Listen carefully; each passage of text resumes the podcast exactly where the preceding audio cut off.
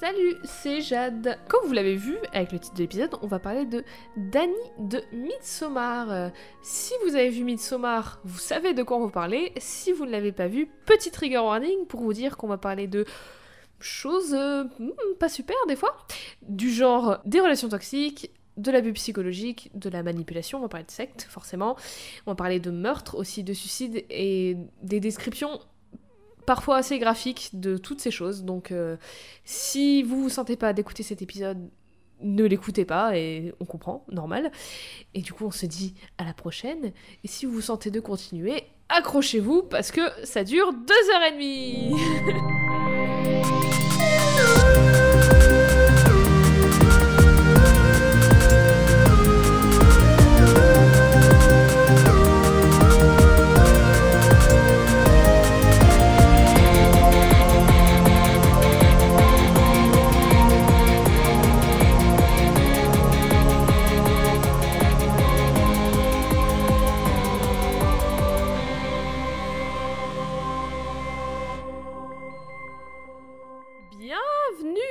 Codex au féminin et au pluriel. Et je suis avec Eve. Bonjour Eve, comment ça va Bonjour, euh, ça va, même si ma voix risque de se casser au cours de cet épisode.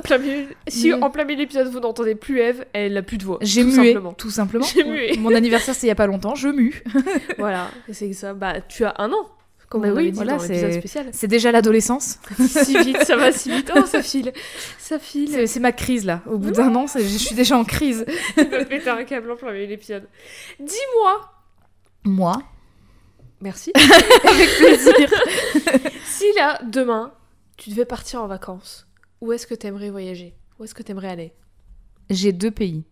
Un pays où je suis déjà allée et un où je ne suis jamais allée. Fais-nous rêver, dis-nous les deux. Le Portugal. Oui. Parce que euh, Covid, bah, j'ai annulé euh, mon voyage prévu, donc ça me manque beaucoup. J'ai envie d'y retourner. Mhm. et euh, le Japon, tout simplement. Enfin, c'est très loin, mais le, un peu plus loin que le Portugal. Un oui, bah, en dehors un peu de l'espace Schengen, quoi. c'est un petit peu en deçà de voilà. c'est con, ils étaient si près, si proches, si proches, mais si loin. En si loin à la fois. Voilà, le Portugal et le Japon, pour plein de raisons différentes vis-à-vis -vis des deux pays, mais voilà. Et pourquoi je te pose cette question? Parce qu'aujourd'hui, on va pas aller bien loin. on va Dans l'espace Schengen Dans l'espace Schengen. Ah, je... sais pas, j'en sais rien, je suis nulle en géo. Mais on va quand même être pas mal dépaysé. Est-ce que tu peux nous rappeler les indices et est-ce que tu peux nous dire si tu as une idée? Alors, le premier indice, c'est euh, une couronne de fleurs. Donc avec euh, là, c'est vraiment euh, c'est plaisir d'offrir, quoi. Hein. Tout simplement, on a des roses, euh, on a beaucoup de jolies fleurs euh, dans, les tons, dans des tons très vifs. Et j'adore un kigurumi ours, un costume d'ours. Et ce que j'apprécie, c'est que c'est un costume d'ours qui n'est pas mignon.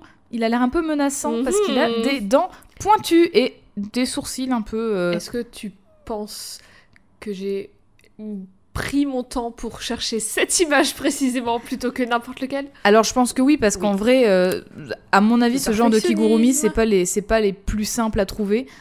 Généralement, on trouve plutôt des kigurumi très mignons. Idée de costume d'Halloween, on va revenir dessus. Du coup, est-ce que tu as une idée de qui ça pourrait être? Alors, je vais être honnête avec toi et avec vous tous et toutes. Euh, j'avais zéro idée quand j'ai vu les images et comme alors j'ai une capacité de lecture extrêmement rapide. et il se trouve que, euh, en fait, euh, mes yeux ont été plus vite que ce que je voulais. Non, mais je, m'explique. en fait, sur Instagram, j'ai vu les images parce que c'est. En fait, moi, je découvre quand Jade poste ou alors je découvre quand on enregistre. Voilà, elle m'envoie pas les images en avance. Et euh, du coup, j'ai vu ces images sur Instagram et j'ai vu un commentaire qui proposait Une, une réponse. Et depuis, j'arrive pas à me détacher de cette supposition. Et je me dis, ouais ça se tient. Donc, mm. euh, du coup, ben, cette proposition, c'était Midsommar. Mais du coup, qui? Parce que Midsommar, ce n'est pas une personne. Et là, c'est autre chose. J'ai pas vu le film Je devais le voir, mais je l'ai pas vu, donc je ne sais pas.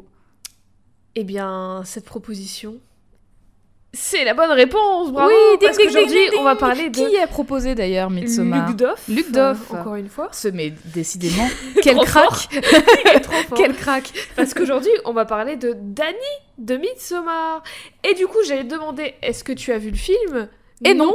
Eh ben désolé parce que je vais devoir spoiler à balle pour parler de ce personnage. Mais en vrai, je, en vrai, je pense que malgré, euh, malgré tout, j'ai dû me faire spoiler parce que ce film, quand il est sorti, c'était quand même un énorme événement.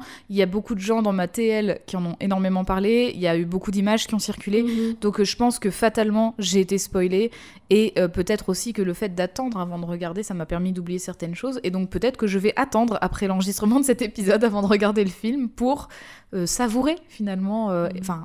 En ayant oublié des événements, quoi, tout simplement. Parce que j'ai une mémoire très courte aussi. Je retiens des choses inutiles et euh, voilà. Dani, donc, est la protagoniste de Midsommar, film mhm. d'horreur de 2019, écrit et réalisé par Ari Aster, qui avait déjà réalisé et écrit Hérédité, et produit par la société de production A24. Donc Dani, elle est interprétée par Florence Pugh, et on va donc la suivre dans ce film alors qu'elle part en Suède en été avec son mec Christian et ses potes. Et spoiler alerte, ça va pas trop bien se passer. C'est vraiment le degré zéro du prank, quoi. je pars en vacances. La prank va vous étonner. Prank, ça, ça tourne mal. mais, un peu. Euh, déjà, moi, je partais direct avec un a priori positif avant de voir le film parce que tu le sais, j'adore la Suède. Et donc, du coup, je vais pouvoir vous gratifier de quelques petits détails sur le folklore suédois dans le film et de mon fabuleux accent suédois. Alors, n'hésite pas à me poser des questions aussi. Et aussi. Pour, te, pour que tu puisses flex Pour que je puisse flex. Avec plaisir, je euh, t'inquiète pas, compte sur moi. Mon suédois niveau débutant. Écoute, j'ai flex en japonais pendant plusieurs épisodes, c'est ton moment là. C'est vrai, c'est my time to shine. Et aussi, les bails de secte et tout, je trouve ça vachement intéressant de plus en plus en ce moment, depuis cette année, parce que je me suis ennuyée beaucoup cette année, du coup je me suis intéressée à ça. Et Mais on, en a, on en avait déjà parlé d'ailleurs, euh, de, de, du fait qu'on commençait à développer une passion pour les sectes. Euh, podcast et tout ça. Mm. D'ailleurs, je vais y revenir. Et en plus, c'est un film d'horreur qui se passe en plein jour, en plein soleil, et c'est pas facile, et ça le rend d'autant plus génial. C'est vrai que euh, c'est aussi pour ça que je pense que je, je regarde peu, enfin, je regarde peu de films d'horreur déjà parce que je redoute toujours le, le fameux jump scare euh, mhm, qui, la pire euh, chose. donc voilà, enfin vraiment faire de l'horreur juste en surprenant les gens. Et bah spoiler, c'est pas c'est pas cool parce que il y a des gens qui sont cardiaques, qui ont de l'anxiété, enfin voilà, qui sont très sensibles et à ça, et c'est pas nécessaire pour euh, créer de, l'horreur chez les gens. Mhm.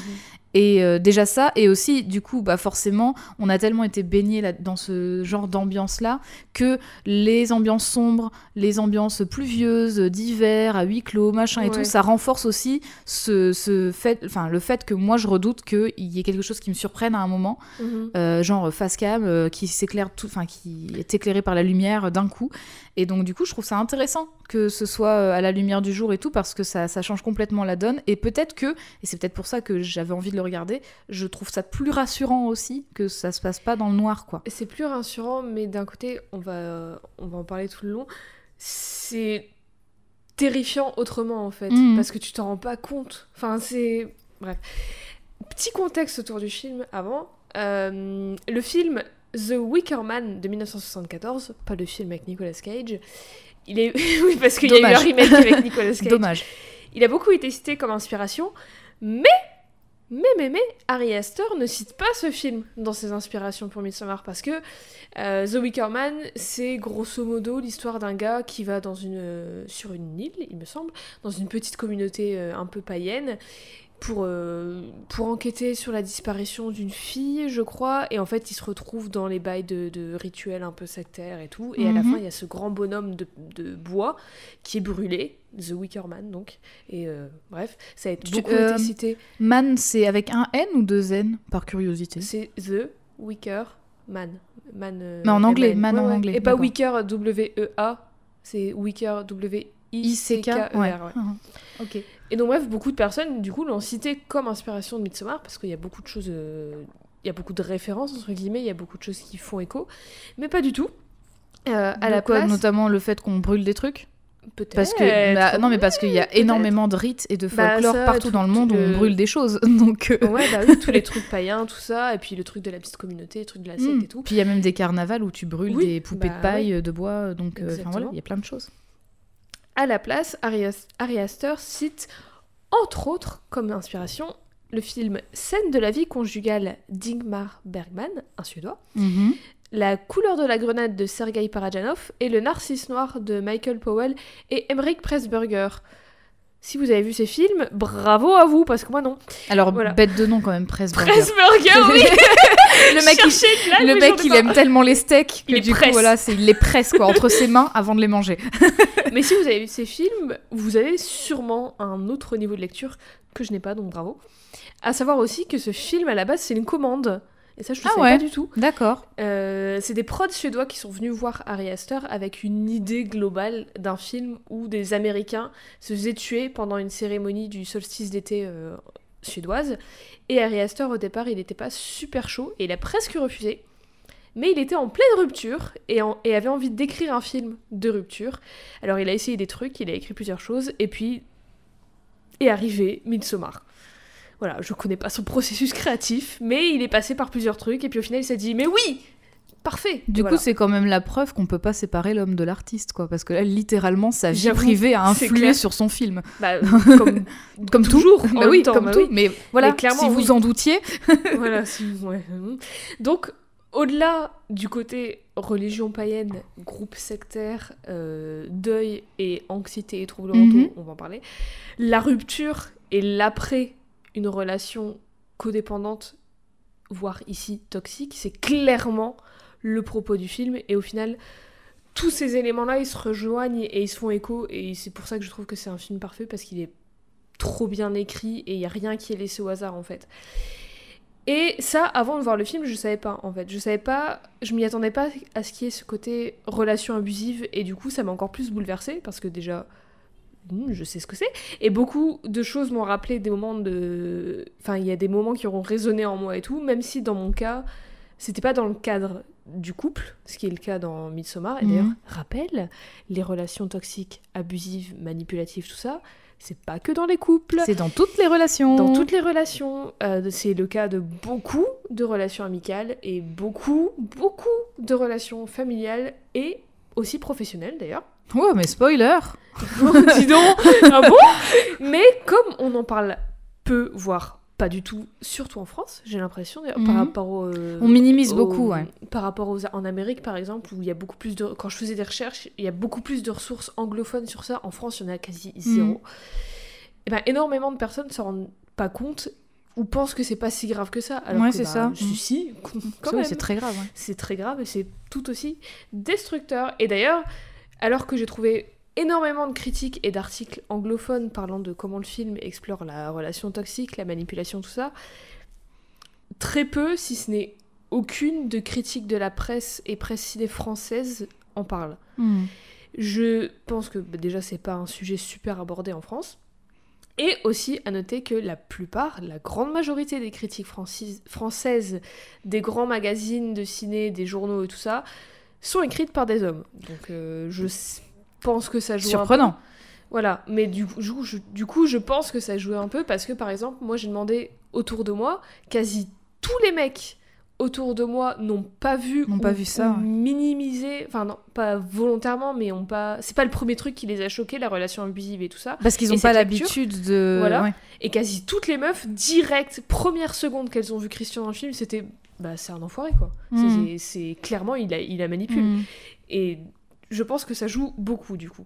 Dans tous les cas, l'accueil critique est top parce que c'est un film absolument génial. Mais du coup, c'est doublement malin de la part d'Ari Aster, c'est-à-dire que, bon, c'est vachement con que euh, la majorité des. Enfin, la plupart ou la majorité des mecs, je ne sais pas, je n'ai pas interrogé. tous les moi, mecs. Mais euh, par exemple, justement, dans ces critiques que tu dis avoir lues, tout ça, euh, il n'y ait pas eu ce, ce déclic vis-à-vis de la relation abusive, alors que ça a l'air d'être au cœur du film, puisque c'est plus ou moins ce que Ari Aster Mhm. voulait faire. Mais c'est pour ça que ça m'étonne mais qu'il je y a plein ça- de personnes qui s'en rendent pas compte. Mais, ouais, mais du coup, je trouve ça doublement intéressant que ça ait quand même cartonné parce que finalement, ça, même si les gens n'ont pas compris le propos premier du film, ça les a quand même, euh, ça, ça a quand même atteint quelque chose et ça a quand même euh, fait que finalement, euh, ils ont trouvé que ce film était fou. Enfin voilà, Mhm. donc. Mhm. C'est vrai que j'ai vraiment, je crois que j'en ai entendu que du bien de ce film. Enfin, dans tout ce que je voyais, j'ai vraiment très vu aucune critique négative. Peut-être qu'après j'ai une TL géniale. Hein, oui, écoutez, c'est voilà. Les critiques négatives que j'ai vues, moi, c'était genre euh, j'ai préféré Hérédité. ah oui, c'est pas très négatif du coup. Voilà, c'est juste dire que tu préfères, mais ça veut dire que t'aimes bien quand même. oui, mais euh, pour revenir à ce que tu disais, on va en parler plus tard.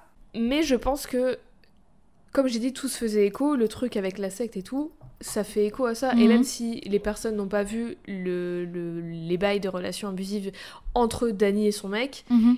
ils les ont clairement vus ou au moins ressentis avec la, la communauté, avec la secte. Oui, avec la secte, d'accord. Du coup, ça se fait vachement écho. Mais Danny, qui est-elle? Quelle est, son qui est cette personne? Déjà, déjà, elle s'appelle Danny Ardor. Apprends l'étymologie avec Codex. Ardor, A-R-D-O-R, étymologiquement, signifie l'ardeur, qui peut signifier l'intensité ou la passion, mais aussi plus littéralement le feu et mhm. l'intensité de la chaleur. Gardez bien ça dans un coin de votre tête. Et aussi le prénom Christian, littéralement la chrétienté, quoi. voilà, ça c'est assez clair. Lien euh, avec Jésus. Exactement. Alors, le film commence direct sur une fresque d'une artiste, une, un, je pense une, bref. Une fresque de Mupan qui représente grosso modo l'intrigue du film, même si on ne le sait pas encore, mais elle est très jolie. Est-ce que sans trop dire les détails pour pas dévoiler toute l'intrigue du film. Et pour pas passer une heure à décrire l'image. Exactement. Parce que je sais décrire des images, et enfin analyser des images, et il y a pas mal de choses à voir. Elle est hein. magnifique. Donc c'est une fresque, on dirait une tapisserie. Euh. Oui, c'est une tapisserie, mais c'est vraiment la taille. Euh, Donc c'est une fresque euh, qui vraiment montre, donne à voir plusieurs scènes en une mhm. seule image. Euh, on a une scène euh, à tout à gauche avec euh, la mort et une, c'est plutôt une scène d'hiver, on dirait. Mhm. ensuite, on a une scène avec des personnages qui ont l'air plutôt tristes, plutôt pas ouf. Euh, une autre scène avec des gens euh, qui débarquent à travers un portail. C'est pas la porte des étoiles, c'est la porte du soleil parce que c'est des rayons. Euh, c'est le soleil bébé de Teletubbies. Je sais pas pourquoi j'ai cette image en tête. Ou Sungate, du coup. donc des gens random et ils se retrouvent face à plein de gens habillés en blanc. Oh, oh dis donc. Et il y a des. Il y a des anges qui font du parcours dans les airs. lui, il, est, fou. Il est, trop drôle. Il est vraiment. Il fait du saut à l'élastique sans élastique. Bref, voilà, il est tête, euh, la tête en bas et il, s'éclate. Euh, il y a un trône vide dans le ciel, ça c'est important, je pense. Et ensuite, il y a le bébé soleil qui a vieilli. Oui. Et vraiment qui a pas l'air très commode. Et euh, donc. Bah, il sourit, non? Il me semble. Il sourit, mais il est terrifiant. Il a l'air def un peu. Il est, Peut-être que c'est terrifiant. Hmm, regardez bien ça. Mais dans il, il a, il a, c'est oui, c'est le bébé sourire, mais il a vieilli parce que voilà, il est moins, moins il a vécu euh, des trucs euh, pas ouf. Quoi, ah Il est cabossé par la vie. Je pense qu'il est sous crack, surtout. et donc on a tous ces gens en blanc qui dansent avec des squelettes euh, autour et je sais ce que c'est mais je vais pas le dire tout de suite je vais te laisser en mmh, parler mais autour de d'une sorte de pilier de, plantes, hein, voilà, euh, et ils dansent autour, euh, ils font une petite farandole, voilà. Euh, un petit Charleston.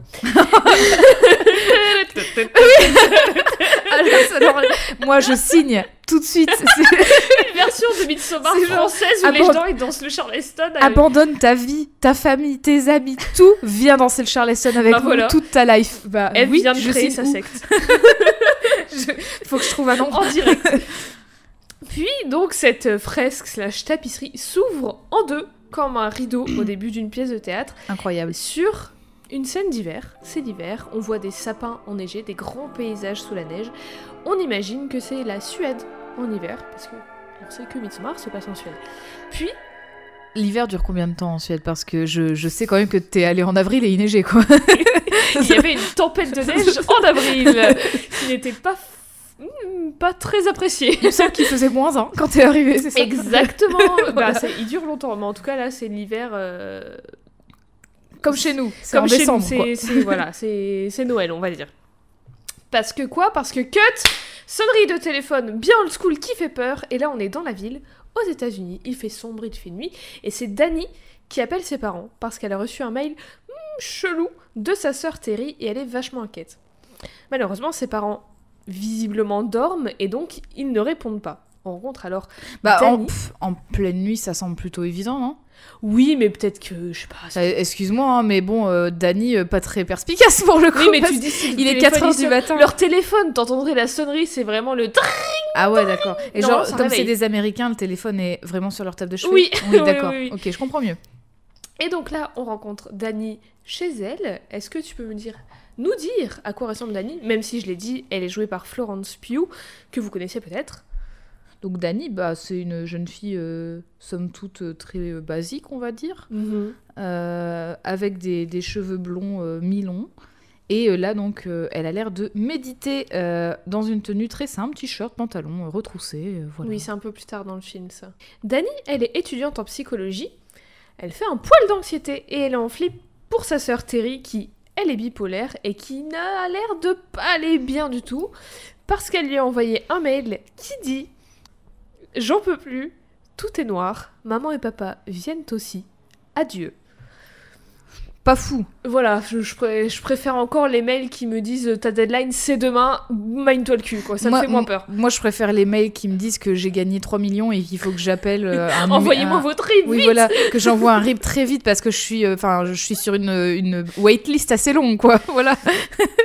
Oui, bah ce mail fait beaucoup plus peur, je pense. Oui, voilà. Alors Dani, qu'est-ce qu'elle fait? Bah, Elle appelle Christian, son mec, lui étudiant en anthropologie, pour lui faire part de ses inquiétudes et lui dire qu'elle sent que quelque chose va pas bien.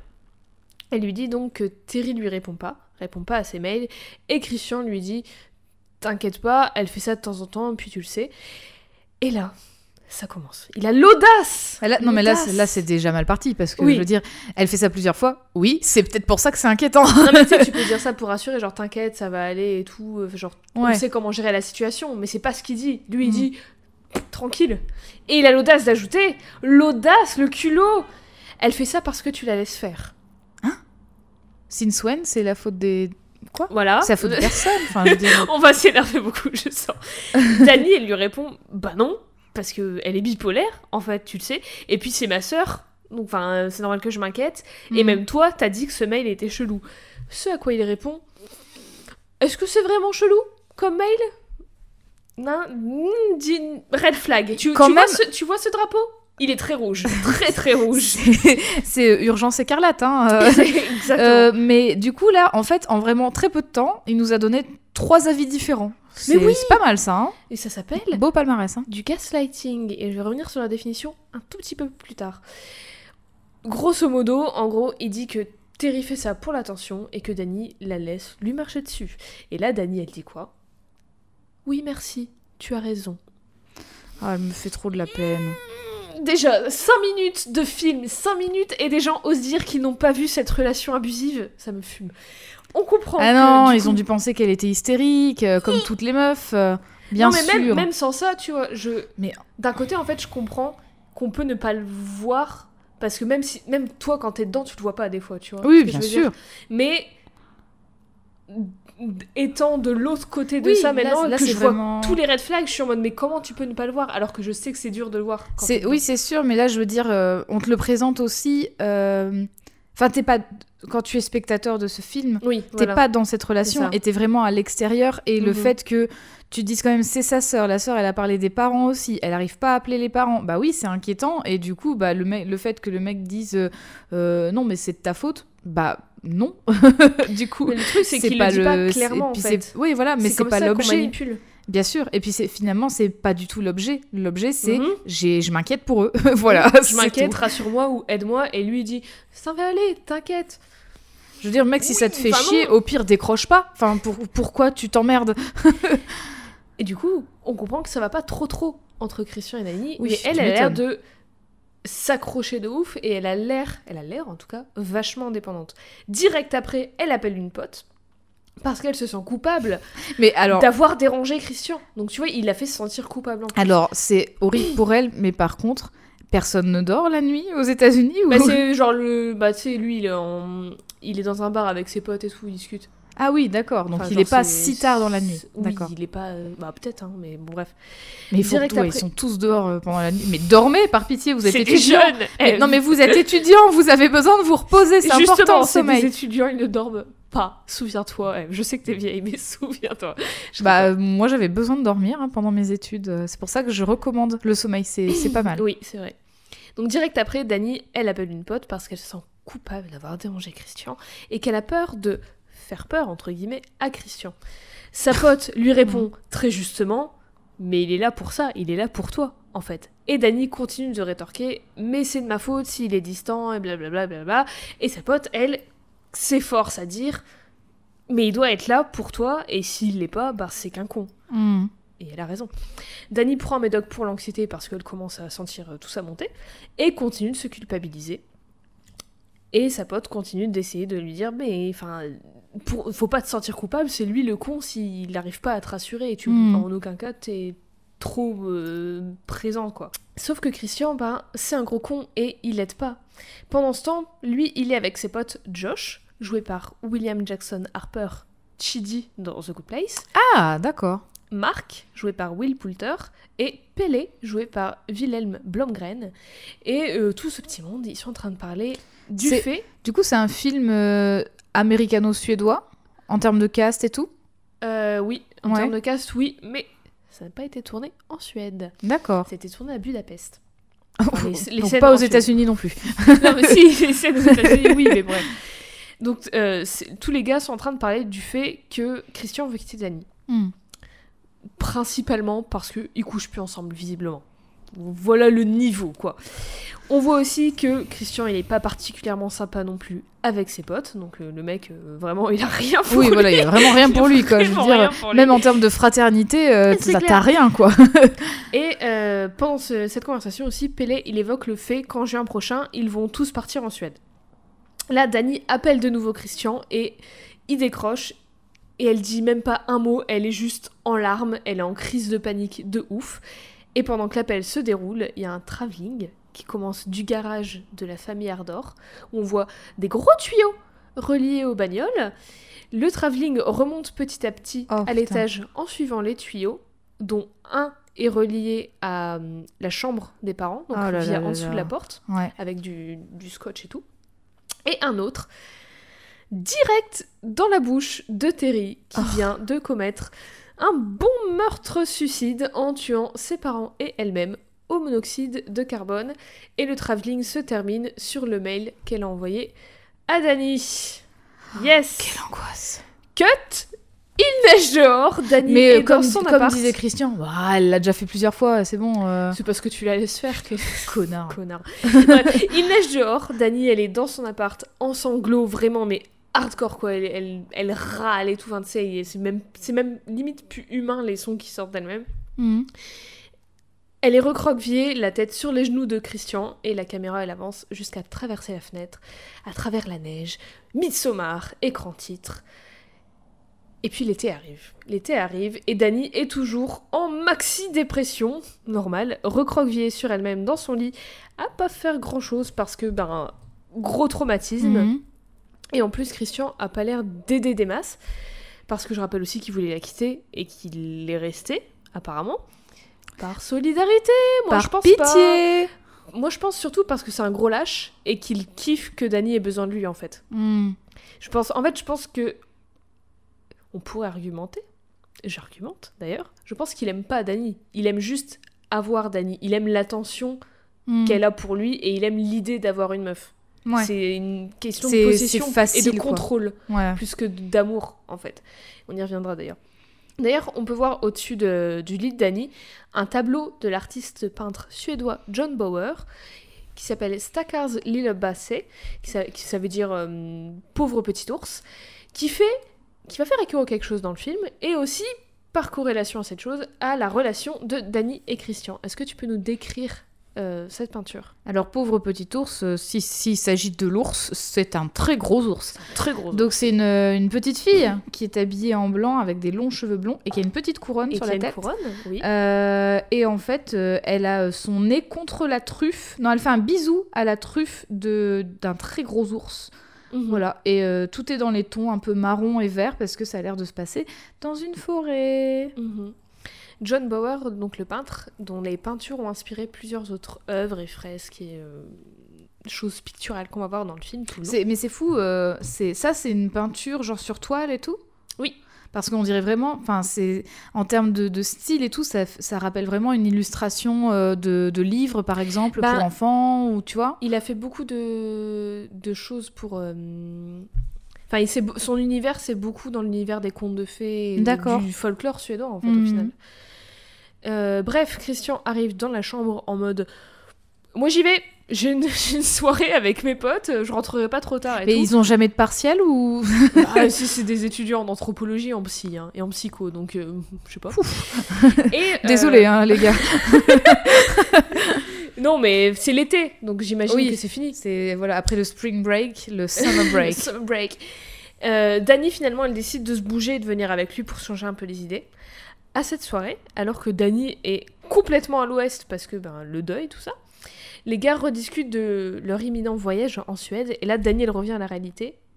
Et elle a visiblement, elle a l'air pas du tout au courant de ce voyage. Et en fait, Pélé les a invités à assister aux festivités du Midsommar, le Mhm. solstice d'été en Suède, dans sa communauté païenne des Orga à Helsingland, en Suède, parce que Josh fait sa thèse sur les traditions européennes. Donc Daniel demande à Christian Josh qui est joué par euh, l'acteur de. Ouais. C'est fou parce que j'ai l'impression qu'il est cantonné au rôle de l'universitaire euh, très ça. très euh, très très zélé. ouais, c'est ça. Dani, du coup, elle demande à Christian genre Ah bon?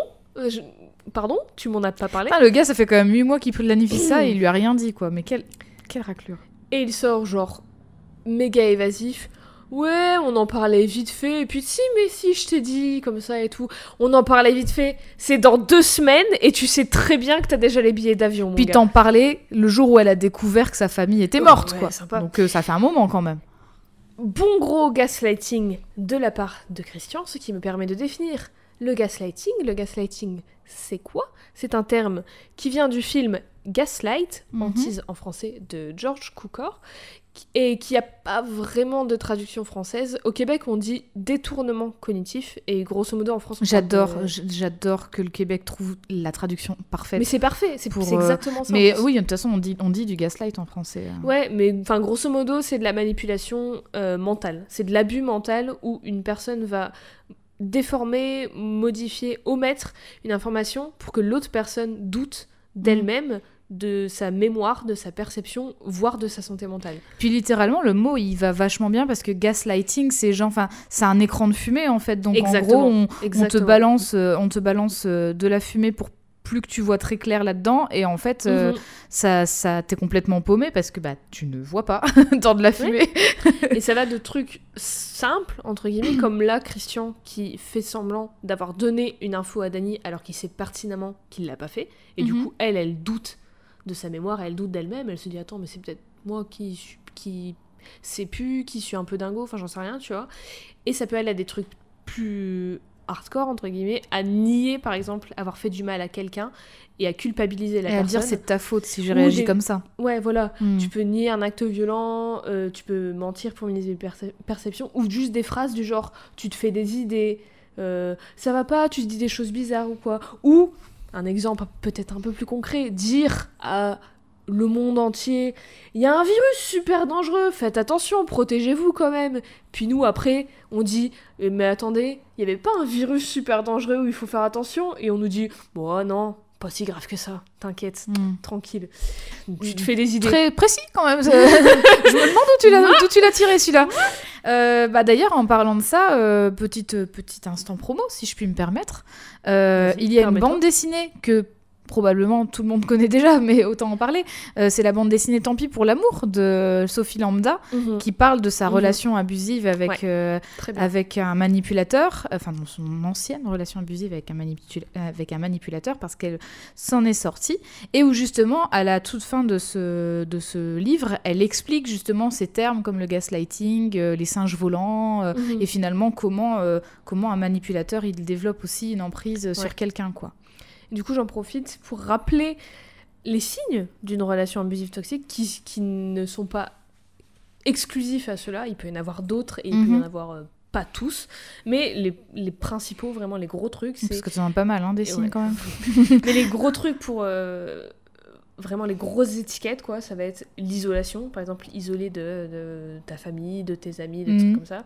La dépendance à la personne et le gaslighting, le mensonge, la manipulation, tout ça. Mhm. Bref, gardez bien ces trois trucs en tête parce qu'on va y revenir très vite. Bon, ceux qui. Enfin, je- déjà, moi, je fais des connexions, mais c'est parce que je. Ouais. je- Voilà, je sais un peu. Bref, euh, les deux se disputent. Elle dit qu'elle savait pas. Lui, il ment et il dit Mais si, je t'ai dit. Puis juste après, il dit J'ai décidé aujourd'hui. Tu te contredis Je sais pas. Tu... Bref.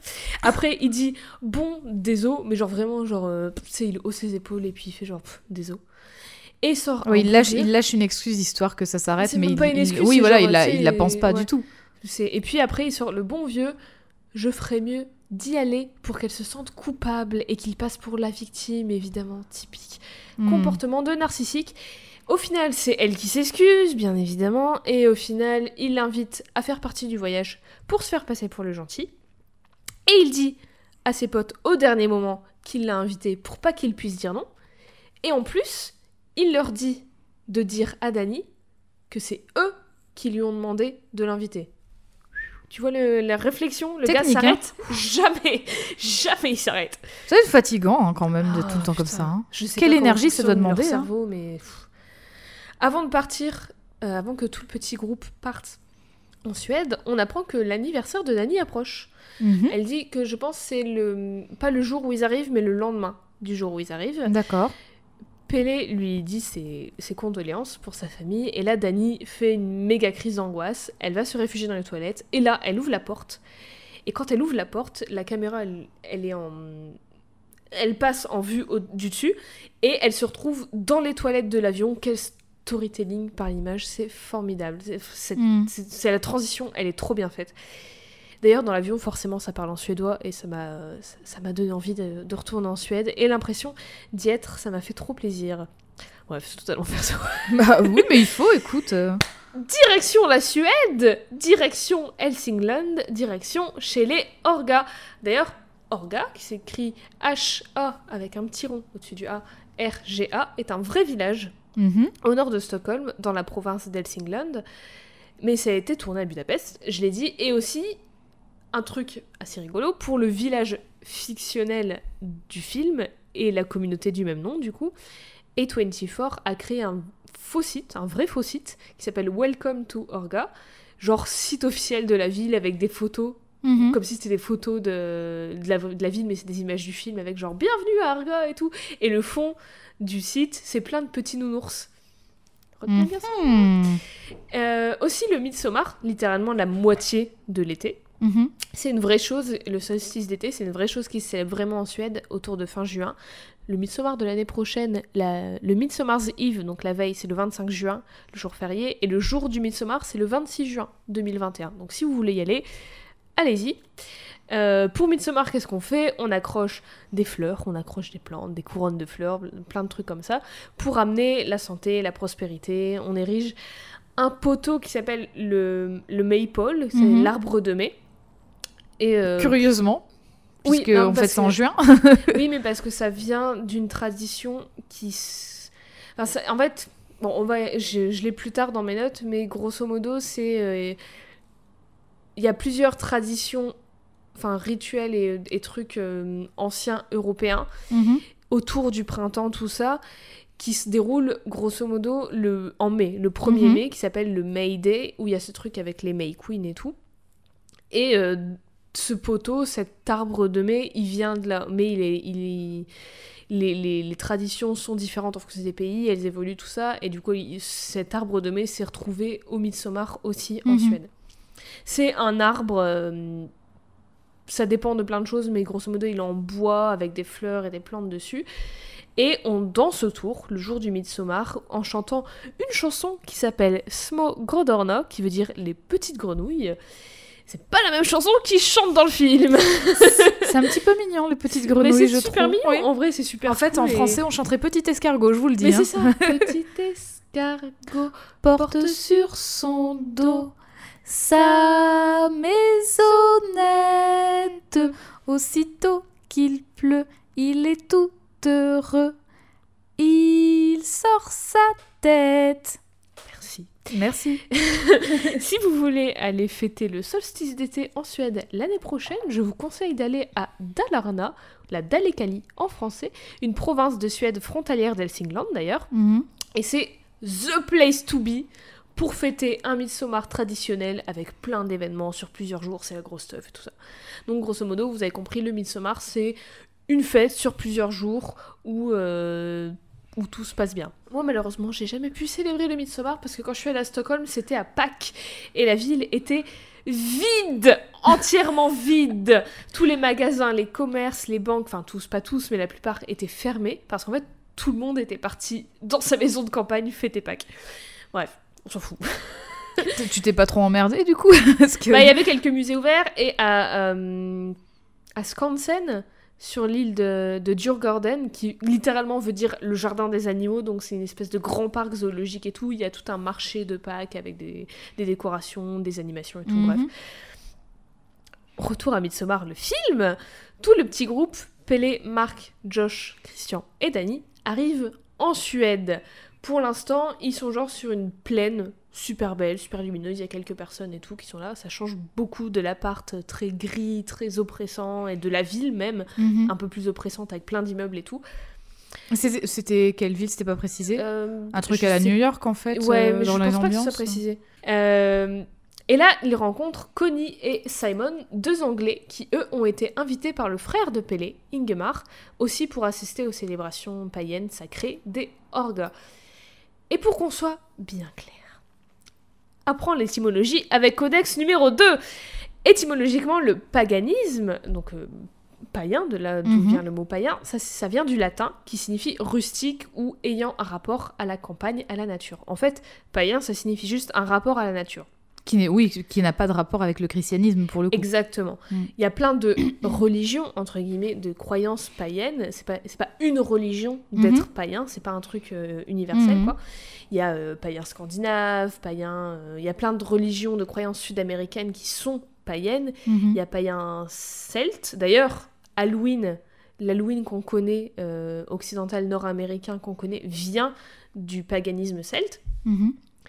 Dans le film, les Orgas sont une communauté de gens dont les croyances sont inspirées de coutumes païennes et qui, en plus de ça, vénèrent slash respectent, je sais pas trop quel mot utiliser, Ymir, qui est une créature de hum, la mythologie nordique, qui est la, première créature vivante qui serait responsable de la création de la Terre. Shingeki no Kyojin. Oui, l'attaque des titans pour les Français. L'attaque des titans. Et donc il y a ça, plus euh, évidemment dans le film c'est un film d'horreur, il y a l'accent sur les rituels horribles, mais euh, les gens païens lambda ne tuent personne. Bah, et puis tout, oui, tous les rites païens. ne- En fait, justement, euh, je me demande aussi si j'ai. Alors, je dis peut-être des conneries, Peut-être. mais euh, il y a eu, enfin, dans certains, dans certains endroits de- d'Europe, en tout cas, dans certains pays, certaines contrées, euh, justement, certains rites païens ont été invalidés par, euh, par la religion, plus particulièrement le catholicisme, enfin Mhm. par l'Église, quoi, euh, parce que justement, c'était l'œuvre du diable, tout ça, tout ça. Ce Et qui donc, est marrant, est-ce que...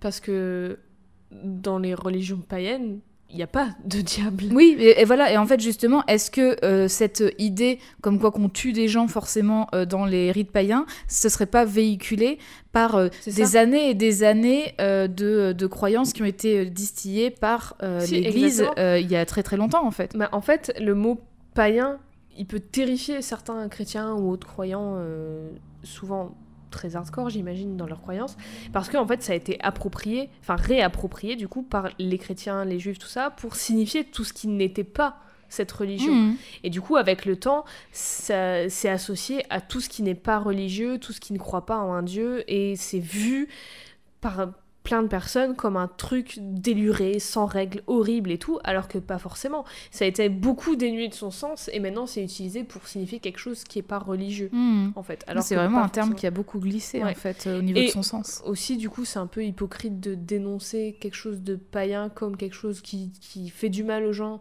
et qui est dangereux sous prétexte de... Parce que, enfin, dans les religions ordinaires, entre guillemets, il y en a beaucoup qui, sous prétexte de religion, font des choses horribles. Mhm. Alors, c'est pas que les païens, euh, les croisades. juste les croisades. Alors, je tiens à dire que Jade, elle a fait le, le mouvement du, du même de Bob l'éponge avec son arc-en-ciel.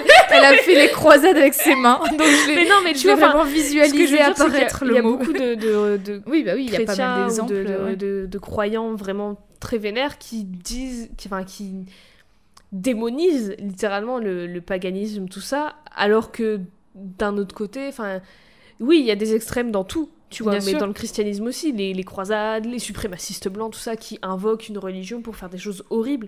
Donc tu vois, mais les personnes lambda qui croient euh, vraiment honnêtement et tout, ne font pas de mal aux gens. vu que c'est Mhm. pas le but d'une religion Mhm. ou du paganisme ou quoi que ce soit.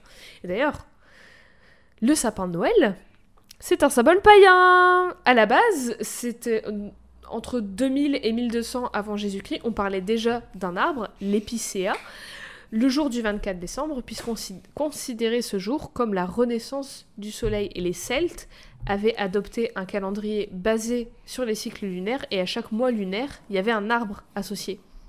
Donc euh, l'arbre de mai pour le, le printemps, le solstice d'été, tout ça. Mhm. Et là, en tout cas, c'était l'épicéa qui est devenu avec le temps le sapin de Noël parce que l'épicéa, c'était l'arbre qui était associé au 24 décembre. Et du coup, c'était un arbre symbole de vie, on y accrochait des, des fruits, des fleurs, du blé et tout ça. Et avec le temps, ça a été approprié comme le sapin de Noël qu'on connaît. Oui, d'ailleurs, euh, ça, je me souviens que je, l'ai- je- enfin, je l'ai pas appris euh, dans autant de détails que tu, ce que tu nous as dit, mais quand j'étais à l'école primaire, justement, on m'avait dit, Ah ouais mais votre sapin de Noël, c'est pas un sapin, c'est un épicéa. On me vache. l'avait appris. Et, euh, et justement, En ça m'avait, euh, ça m'avait marqué parce que je m'étais dit, mais merde alors, pourquoi on dit sapin? Enfin, je disais peut-être pas merde, mais J'avoue, j'avoue. 10 ans, Pourquoi on merde dit sapin alors si c'est un épicéa? Bah oui, je sais pas, peut-être c'est plus simple. Sapin, plus facile à dire. Épicéa de Noël. Ah oui, ça sonne un peu moins bien aussi Oui, pour ça le coup. sonne moins bien. Euh, je vais en reparler tout le long Un du lien. châtaignier de Noël. Je vais en reparler tout le long des liens avec euh, le paganisme, les traditions suédoises Mhm. aussi. Et aussi, si vous avez bien suivi, le prénom Christian, qui veut dire chrétien littéralement, s'oppose clairement donc aux orgas, qui sont inspirés du paganisme. Mhm. Bref, quand même là, ça commence à puer un peu. Genre les deux frères qui viennent de chez des, des- qui sont des orgas, les deux frères suédois, invitent des étrangers à leur célébration sacrée juste pour voir. Un peu chelou. Mhm. C'est c'est limite. Mais alors, du coup, euh, Ingmar, Oui. lui, il est resté en Suède. Et Pélé, lui, il est parti Non, aux États-Unis. Il était en Angleterre. Et il a ramené Connie et Simon avec lui. Ah oui, donc c'est vraiment, euh, en gros, ils font leurs études à l'étranger pour ramener des gens. Mhm, on va commencer très vite. On va commencer très vite à cocher des cases sur le bingo secte. Euh, D'ailleurs, pour qu'on soit tous sur- et toutes sur la même longueur d'onde, je vais très vite définir secte. Je vais reprendre la définition de secte que les personnes du podcast Cult Podcast euh, utilisent parce que Ah, je la trouve T'aurais bien. t'aurais dû me le demander, je l'avais retranscrite il y a pas si longtemps. Ah ouais, Ouais, Bah, Je l'ai là. je l'ai Parce retranscrite. que je la trouve très bien, très complète. Elle est vraiment cool, ouais. Euh, alors, une secte, c'est une organisation qui se rallie derrière une entité ou un leader qui soutient des croyances hors normes, une organisation qui nécessite des sacrifices physiques ou financiers comme condition d'adhésion, une organisation dans laquelle les doctrines suivies par les leaders sont différentes de celles suivies par les membres, une organisation dans laquelle l'isolement est encouragé soit par un mode de vie en communauté ou par une politique de coupure avec d'autres relations sociales, une organisation qui recrute activement de nouveaux membres. Les sectes peuvent avoir certaines ou toutes de ces caractéristiques. Manipulation des croyances Isolation Ça vous rappelle rien Hmm, le- D'une relation abusive c'est alors que dans le film, Ingemar propose à tout le monde si elles veulent des champignons hallucinogènes. Ah oui, bonne idée pour bien endormir la confiance Oui. de tout le monde. Et elle accepte, enfin Dani au départ elle refuse, mais Christian, classique, la culpabilise et culpabilise tout le monde autour pour qu'au final elle accepte. Et d'ailleurs, Alors, chose. Bah, alors. No shame. hein. Si vous avez envie de vous faire un petit trip au champi, Ah, oui. c'est votre droit. Mais ne forcez pas les gens autour de vous à le faire. voilà. Ne- Et aussi- ne faites pas sous la contrainte. Déjà. Et autre chose, euh, soyez accompagnés quand vous faites ça Oui. parce que c'est important. Oui. voilà. C'est votre sécurité aussi. D'ailleurs, Dani, elle consomme la drogue dans du thé et on va voir que tout le long du film, les gens boivent tout le temps, tout le temps, tout le temps, tout le temps. Et il y a beaucoup de plans Mhm. sur les verres, sur les tasses. Ah oui, donc euh, vraiment l'accent est mis là-dessus, d'accord. Ding ding ding ding ding On coche une première case sur le bingo sect, la case consommation de drogue fortement conseillée slash imposée par les membres du groupe et qui est constante, vraiment constante. C'est drogue ou alcool, hein, non Dans les, sectes euh, Oui, enfin c'est une, substance euh, intoxicante. Ouais, ou alors, ou alors il y, a certaines sectes où il n'y a pas de drogue ou d'alcool ou quoi, mais euh, on change ton alimentation pour que ton mhm. corps soit trop affaibli pour que tu puisses faire quelque chose ou réagir correctement. Généralement Punaise, il euh, y a un épisode, c'était, je sais plus lequel de Cult Podcast justement où ils en oui, parlaient. manger euh, végétarien, je crois. Ou je sais pas alors c'était végétarien, mais c'était genre c'était genre euh, deux trois légumes, légumes deux trois légumes différents, bouillis et c'est tout. Il y avait rien d'autre. C'est-à-dire que des fibres. Donc ouais, déjà, voilà. ton donc, système digestif il est explosé. Et donc ils étaient tous très très affaiblis et en fait, bah, personne n'avait les idées claires quoi. bah c'est clair, bah oui, t'as as plus la force de réfléchir, t'as mhm. même plus la force de penser en fait, c'est fou. Dani du coup au départ, elle est trop bien parce que euh, voilà, ils sont un peu def et ils sont ensemble, tu vois, donc ça va encore. Ils mm. sont assis euh, posés dans l'herbe et tout. Elle, elle est fascinée par la nature. Elle voit genre sa main, euh, il y a de l'herbe qui pousse sur sa main et tout. Elle est mm. un peu genre. Oh, D'ailleurs, les effets spéciaux, bien. Bien. Bah, non mais non mais du coup pas mal ou non mais non mais du coup sur bien du coup justement parce que ça ça nécessite des effets spéciaux et, et du coup comment enfin est-ce que c'est c'est genre mal fait enfin je sais pas en termes de budget il avait un, je me super suis pas budget ou sur euh, il y a il y a vraiment peu d'effets. Mais euh, sur les je me suis pas renseignée du coup sur les effets si c'était fait euh, en post prod si c'était des trucs pratiques techniques enfin je, je, sais rien mais en tout cas c'est super bien fait. Mhm. c'est c'est super beau. Et d'ailleurs. Parce que, enfin, des fois, des fois, on peut se demander. Non, non, non, vraiment. genre, euh, ces, effets, ils peuvent être un peu genre cheap, et t'es là, genre, ah, ah euh, Il est vraiment pas, vraiment pas cheap. Et au départ, elle, donc, elle est un peu fascinée par la nature et tout. Et il y a Josh qui dit. Euh, non, pas Josh, Marc, Ouais, J'ai l'impression qu'ils ont tous le même genre de prénom. Josh, Marc, Pélé. Euh, bon, Pélé sort un peu du lot du coup. Euh, mais Christian, euh, c'est vraiment des prénoms types quoi. Bah oui, des prénoms classiques. Bah, de eux, tu vois, ils avaient un bingo de prénoms. Et ils, ont, dit, bon, bah. Coché toutes les cases on avait Bill aussi, mais on s'est dit quand même pas, quoi. on avait John dans le coin au cas où. Et Jack, bien sûr, classique. Donc il y a Marc qui dit à un moment, vous êtes comme ma famille, et là ça switch un truc et elle fait un bad trip immédiat. Ah purée, ils, ont, ils, ont, vraiment pas de tact hein, les potes Mais ils sont tous hein, def en même temps. C'est un truc gentil qui dit, il est un mm. peu genre on est trop bien tous mm. ensemble et tout. Mais elle, euh, ça, ça fait, mm. ça trigger quelque chose en elle, ça déclenche un truc en elle. Du coup.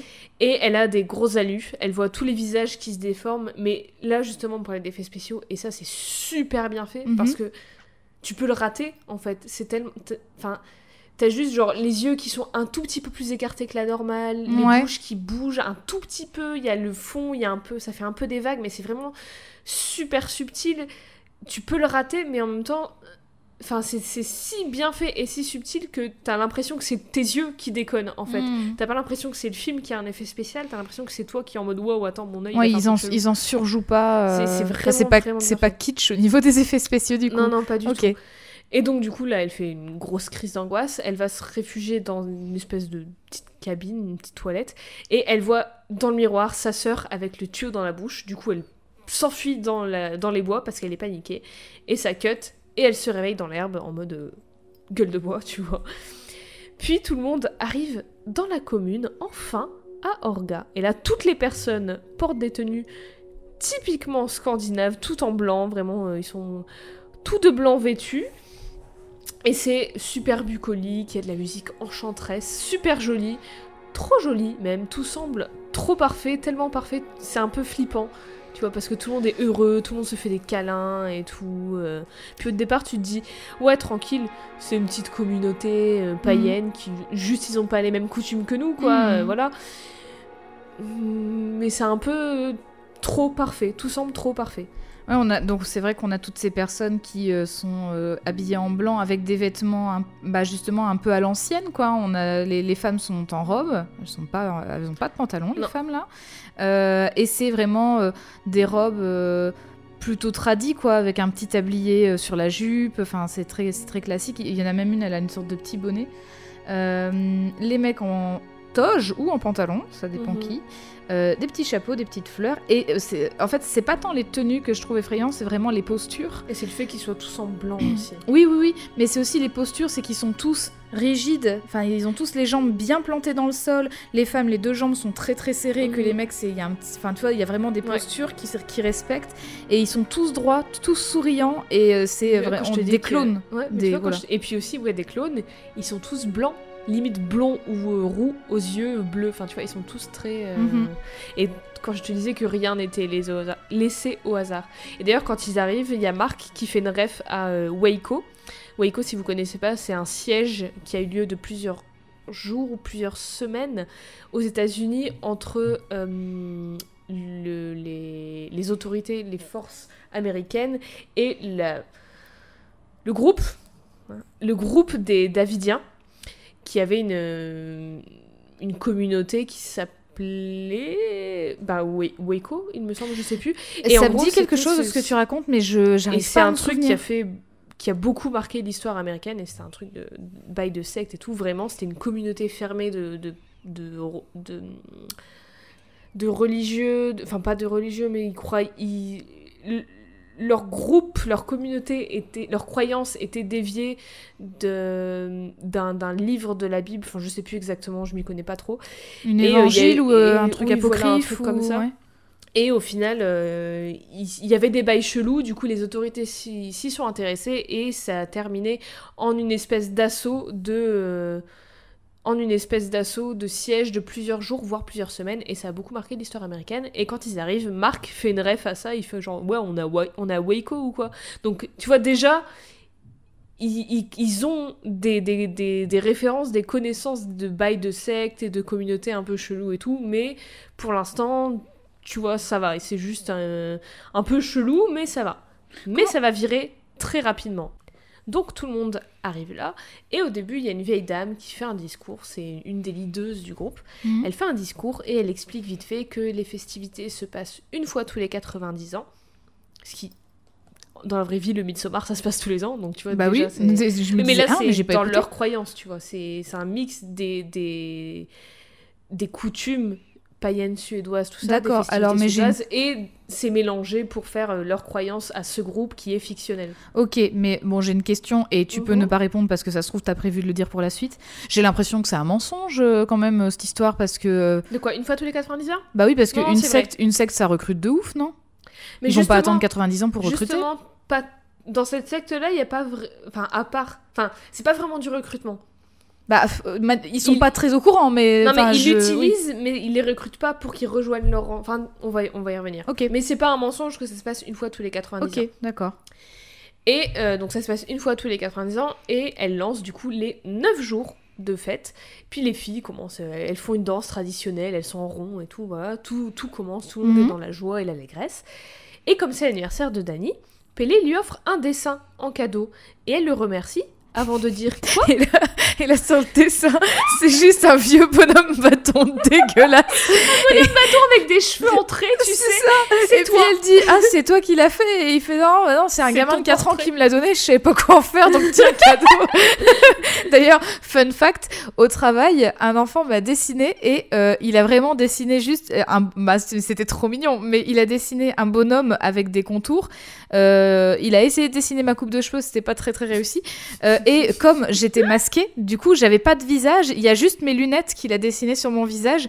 Et vraiment, c'était compliqué de, de faire des compliments parce que rigoler. ça, ça me ressemblait pas du tout, mais c'était trop adorable. Trop C'était oui. trop adorable parce qu'il est vraiment venu me voir. euh, ah bah regardez, je vous ai dessiné et tout. C'était trop chou, voilà. Et euh, c'était, c'était pas un bonhomme bâton, ok? C'était trop bien. Donc Pélé lui offre un, un portrait d'elle-même, pas en bonhomme bâton, mais j'aurais rêvé que ça le soit, ça aurait été tellement mieux. Avec les vraiment le bonhomme où, il a dessiné le bonhomme et à la fin il s'est dit ah merde c'est une fille et il a rajouté un triangle pour la jupe. Donc il y a le trait, il y a le trait qui traverse la jupe. Et donc il lui offre, elle le remercie avant de dire que Christian a oublié son anniversaire. Ah salopard. Ah non mais alors ça il a l'air hein. mal pour Ça elle. non. Et qu'est-ce qu'elle dit? Non mais c'est de ma faute, je lui ai pas rappelé. Alors sachez, mesdames et messieurs, et, et tout le monde, que ce n'est jamais de votre faute si quelqu'un a oublié votre anniversaire, c'est juste cette personne est horrible. Alors, peut-être que tu peux oublier, mais vraiment, là, il, il s'en rappelle pas après, tu vois. Oui, voilà. Et puis alors aussi autre chose, je veux dire, tu peux oublier la nive euh, d'un de tes euh, potes d'enfance que t'as pas vu depuis 20 ans ou euh, de tes collègues ou, quoi, mais ta meuf ou ton mec quand même quoi. Enfin, faut faire un effort. Au pire, si vraiment t'as des problèmes de mémoire, mets-toi un rappel. Je sais pas, mais on a des téléphones. Oui, voilà, maintenant t'as des rappels tout le temps. Bref, petite balade. On découvre le temple triangulaire jaune classique de Midsommar, si vous avez vu le film. Il s'appelle comme ça Non, c'est ah, parce que c'est un temple triangulaire jaune. Ah oui, c'est un tipi. Littéralement. C'est vrai que alors c'est très beau. Où personne n'a le droit d'aller, il s'est interdit, surtout pour les étrangers. Alors, excuse-moi de te contredire, mais euh, la porte est ouverte et je vois quelqu'un. Oui, mais ça, il y a que les les gens du leader clan, euh, ah, de la communauté qui peuvent rentrer. D'accord, Parce que dedans, il y, a y a le texte sacré du groupe. Mais c'est très, enfin la, la, couleur est vraiment très mhm. très belle. Euh, mhm. Donc euh, il y, a, y a vraiment super beau, euh, le. C'est quoi le bleu C'est des bâches? Oui, c'est des espèces de bâches qu'il y a au sol. Donc ils ont mis des bâches bleues au sol, il y a une forêt euh, luxuriante derrière. Super beau. Donc tout est vert, il y a vraiment cette, euh, ce que je dis, cette, cette construction en fait dont le toit recou... enfin c'est un, toit, mur, voilà. Euh, parce que c'est vraiment un triangle tout jaune fait en bois avec des portes en triangle aussi bleues et c'est trop beau. Bleu et jaune les couleurs du drapeau suédois. Mmh. Mmh. Donc on découvre ce petit temple. On voit aussi un ours en cage, exactement dans la même position que l'ours oh, sur la peinture de John Bauer. Mmh. Pauvre ours. Faites ce que vous voulez de cette info. Et je sais pas. C'est vrai qu'il a vraiment la, exactement la même position. à droite de la cage, dans la même position. Ouais, ouais. Et je sais pas si c'est une référence ou pas, mais moi ça m'a fait beaucoup penser. Dans beaucoup de sectes, ils ont des mascottes, des animaux mascottes. Mhm. Et dans une, une, des sectes les plus connues, euh, People's Temple, où ils avaient cette, euh, cette commune, cette ville, Jonestown, en Guyane, ah oui. qui a très très mal terminé. Il y avait Ça se termine rarement bien. Oui, hein, mais là, c'est la, hein, quand même. la pire du pire, je pense. Ils avaient un, une mascotte un chimpanzé qui s'appelait Muggs et qui gardait en cage aussi. Donc je sais pas si c'est une référence à ça, mais moi ça m'a beaucoup fait penser à mhm. ça. Bref, Danny, Christian, Josh et Marc découvrent là où ils vont dormir. Donc euh, ils découvrent c'est une, grande pièce avec plein de lits, les uns à côté des autres. Et pendant que Pélé explique la hiérarchie de la secte, ding ding ding, nouvelle case sur le bingo secte. Bah, il, Cochez une case sur le bingo secte. il dit pas secte, il dit pas le mot secte, mais il dit la hiérarchie. Euh, il explique qu'il y a euh, quand, enfin il y a les je sais plus exactement quoi les noms, mais en gros, il y a les leaders, puis il y a ceux en dessous, puis il y a les petits frères, les petites sœurs, les machins, tout le truc en fait, Il... en fait, il est en train de décrire le bureau d'une association. il décrit une équipe de basket. Alors, il y a le président, puis il y a le vice-président, il, y a le, le trésorier, il y a le secrétaire, et puis après, il y a tous les bénévoles, quoi. Enfin, c'est clairement ça. C'est clairement ça. Et pendant ce temps, Dani, elle est, elle est fascinée par toutes les, tous les dessins, toutes les peintures, tout ça qu'il y a sur les murs ah tiens, c'est très proche de la tapisserie du début d'ailleurs. Mais oui, c'est tout est un peu inspiré. Je crois que c'est fait par les mêmes personnes. Mupan, Mupan, je sais pas comment ça se dit, a fait beaucoup des, des illustrations dedans. Tiens, d'ailleurs, ça c'est une, une fresque de personnes qui dansent autour de l'arbre de mai. Et juste après, tu scrolls, il y a les photos normalement. Donc elle demande à si les photos sur les murs. Ouais, c'est trop trop beau. beau. Les, les, peintures euh, à l'intérieur euh, de, de de ces constructions en bois là, donc c'est directement peint sur les planches.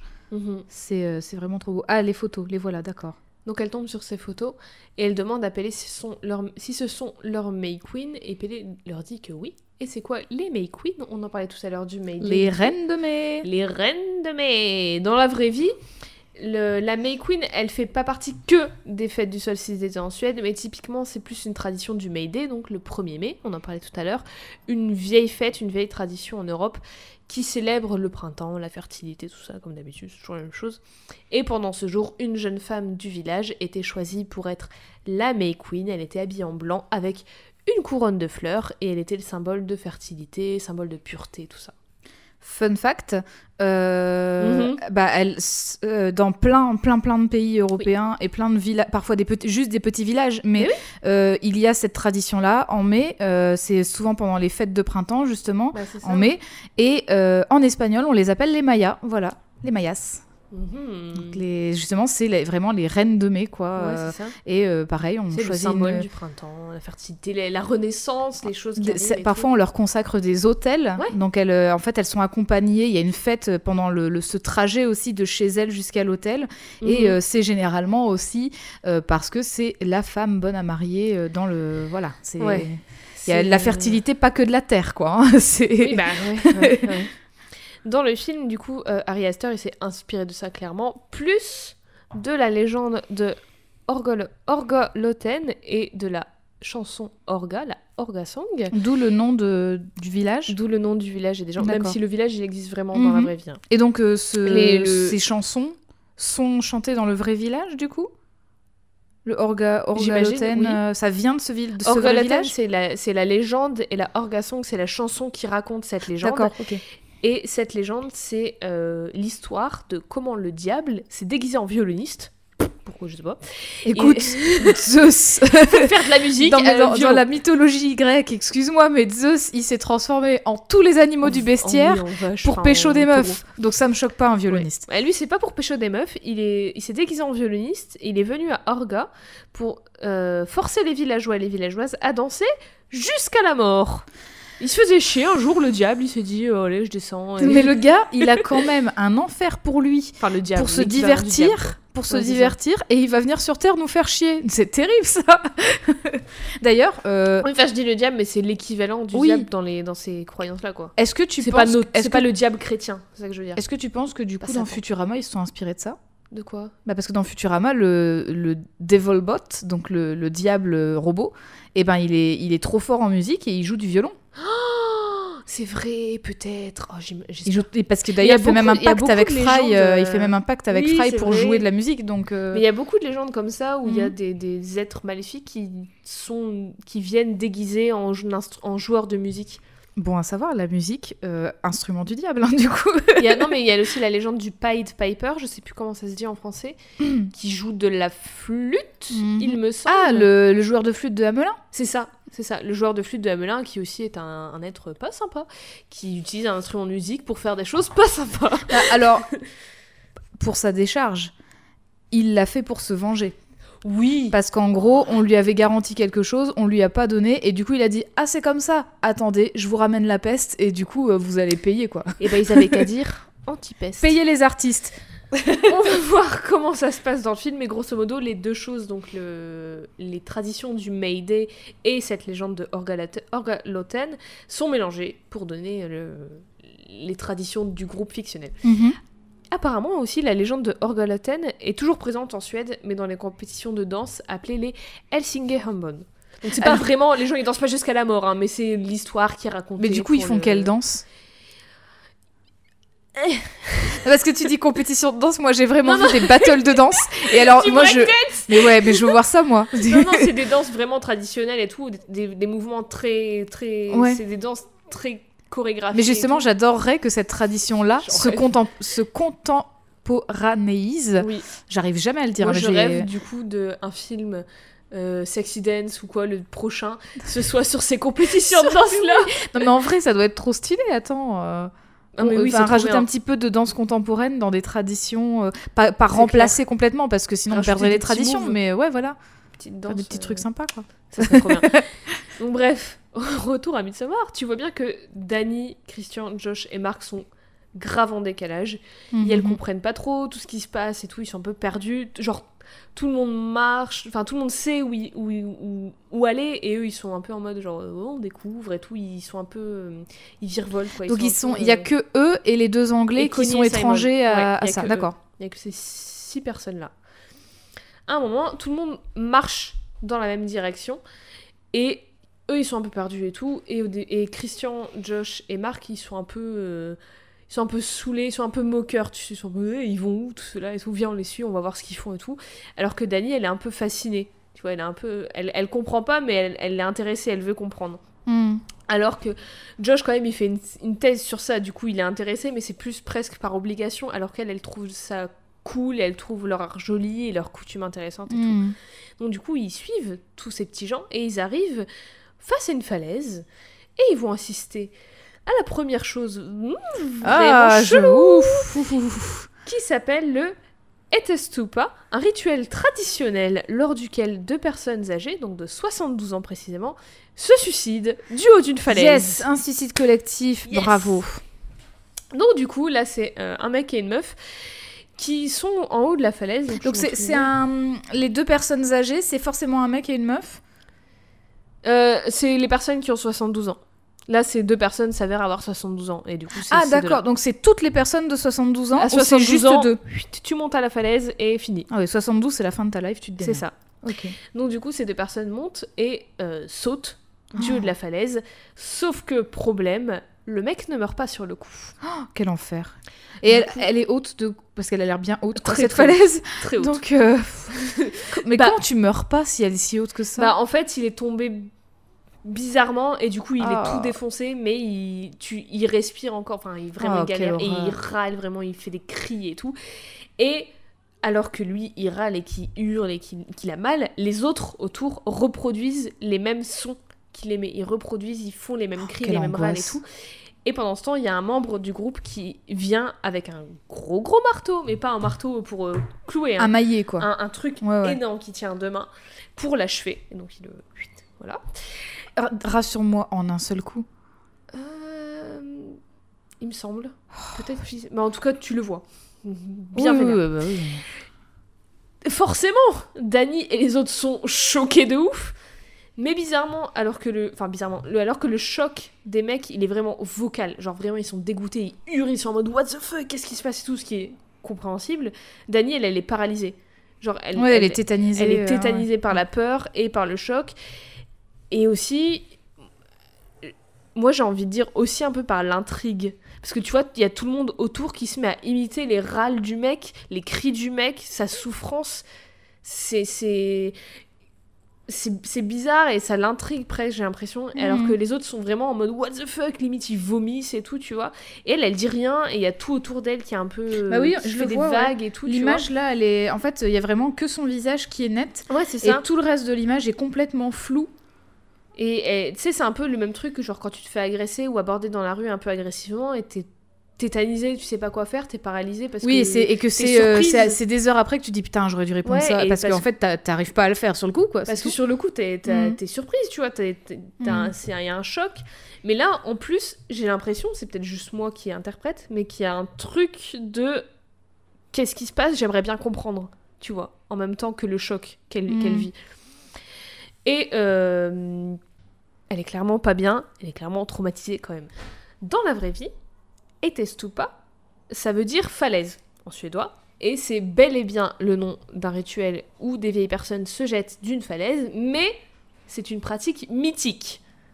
C'est pas un truc qui se fait dans la vraie vie. Cela dit, dans certains musées, on a retrouvé, enfin dans certains musées, il y a des marteaux géants, là, comme on voit le mec utiliser pour achever le gars.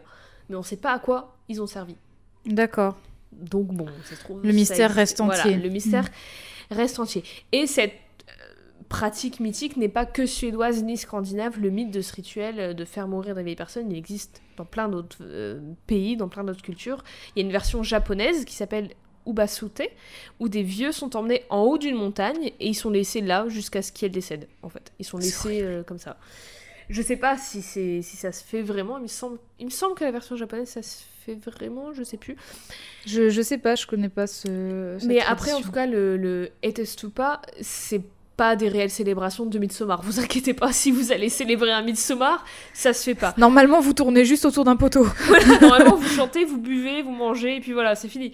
En tout cas, pas à la connaissance de Potidolm et Agne- Agneta Lilia, un journaliste et une prof qui ont écrit un gros dossier sur le, sur le Midsommar sur le site officiel de la Suède, que je laisserai en description si ça vous intéresse. Et ça aussi, Il est, euh, il est en anglais? C'est en anglais, oui. Mm. Donc euh, désolé si vous ne comprenez pas l'anglais. Toujours plus simple que le suédois. Oui, oui, enfin, oui. je veux dire, on peut, on peut toujours essayer de s'en sortir avec de l'anglais qu'avec du suédois. C'est plus simple de traduire avec euh, Reverso ou quoi, euh, de l'anglais au français que du suédois au français. Et dans le podcast, que le podcast qu'on mentionnait tout à l'heure, ils ont fait un épisode spécial sur Midsommar avec la, une personne qui s'appelle Katie French, qui est une comique, qui a été élevée, qui est grandi éduquée païenne scandinave par son père, et qui a fait des choses qu'on voit dans le film, genre les, les trucs les plus sans violence, tu vois, genre la danse. Elle, a poussé les personnes âgées, euh, elle l'a dit à l'antenne. elle l'a dit à l'antenne. Et elle l'a dit sur la blague parce qu'elle est comique. c'est son talent.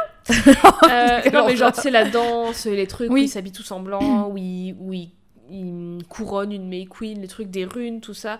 Mais genre le pas, elle l'a pas fait. Bref, euh, une vieille dame lideuse, on, on devine du groupe essaie de les rassurer, essaie de rassurer Christian, Danny, Josh et Marc en leur disant que c'est normal et que c'est ce qu'ils font chaque, chaque fois qu'un membre du groupe atteint les 72 ans et au lieu de vieillir et de mourir de souffrance et de honte et de blablabla, ils montent en haut de cette falaise et ils mettent fin à leur jour et c'est un truc accepté et c'est pas euh, horrible pour eux en fait. C'est euh, partir sur une bonne note donc ça ça ils le font tout le temps. Ils le font pas tous les 90 ans comme la grosse stuff qu'ils ont prévu de faire là ça, c'est pas tout à fait clair du coup. Euh, c'est pas très clair. Parce que ça veut dire que entre les deux, je pense entre les deux teufs, tous les gens qui ont 72 ans, ça va, y a pas de ah, souci. Peut-être. Tu vois. Mais moi, je, moi, j'ai compris que c'était les orgas en général. Euh, D'accord. Dès que t'as 72 ans, c'est la fin, et là, il s'avère que bah c'est tombé euh, à ce moment-là, quoi. Parce que là, euh, vrai que pas cette fête de 9 jours, elle a lieu tous les 90 ans, mais dans les faits, ils vivent tout le temps là.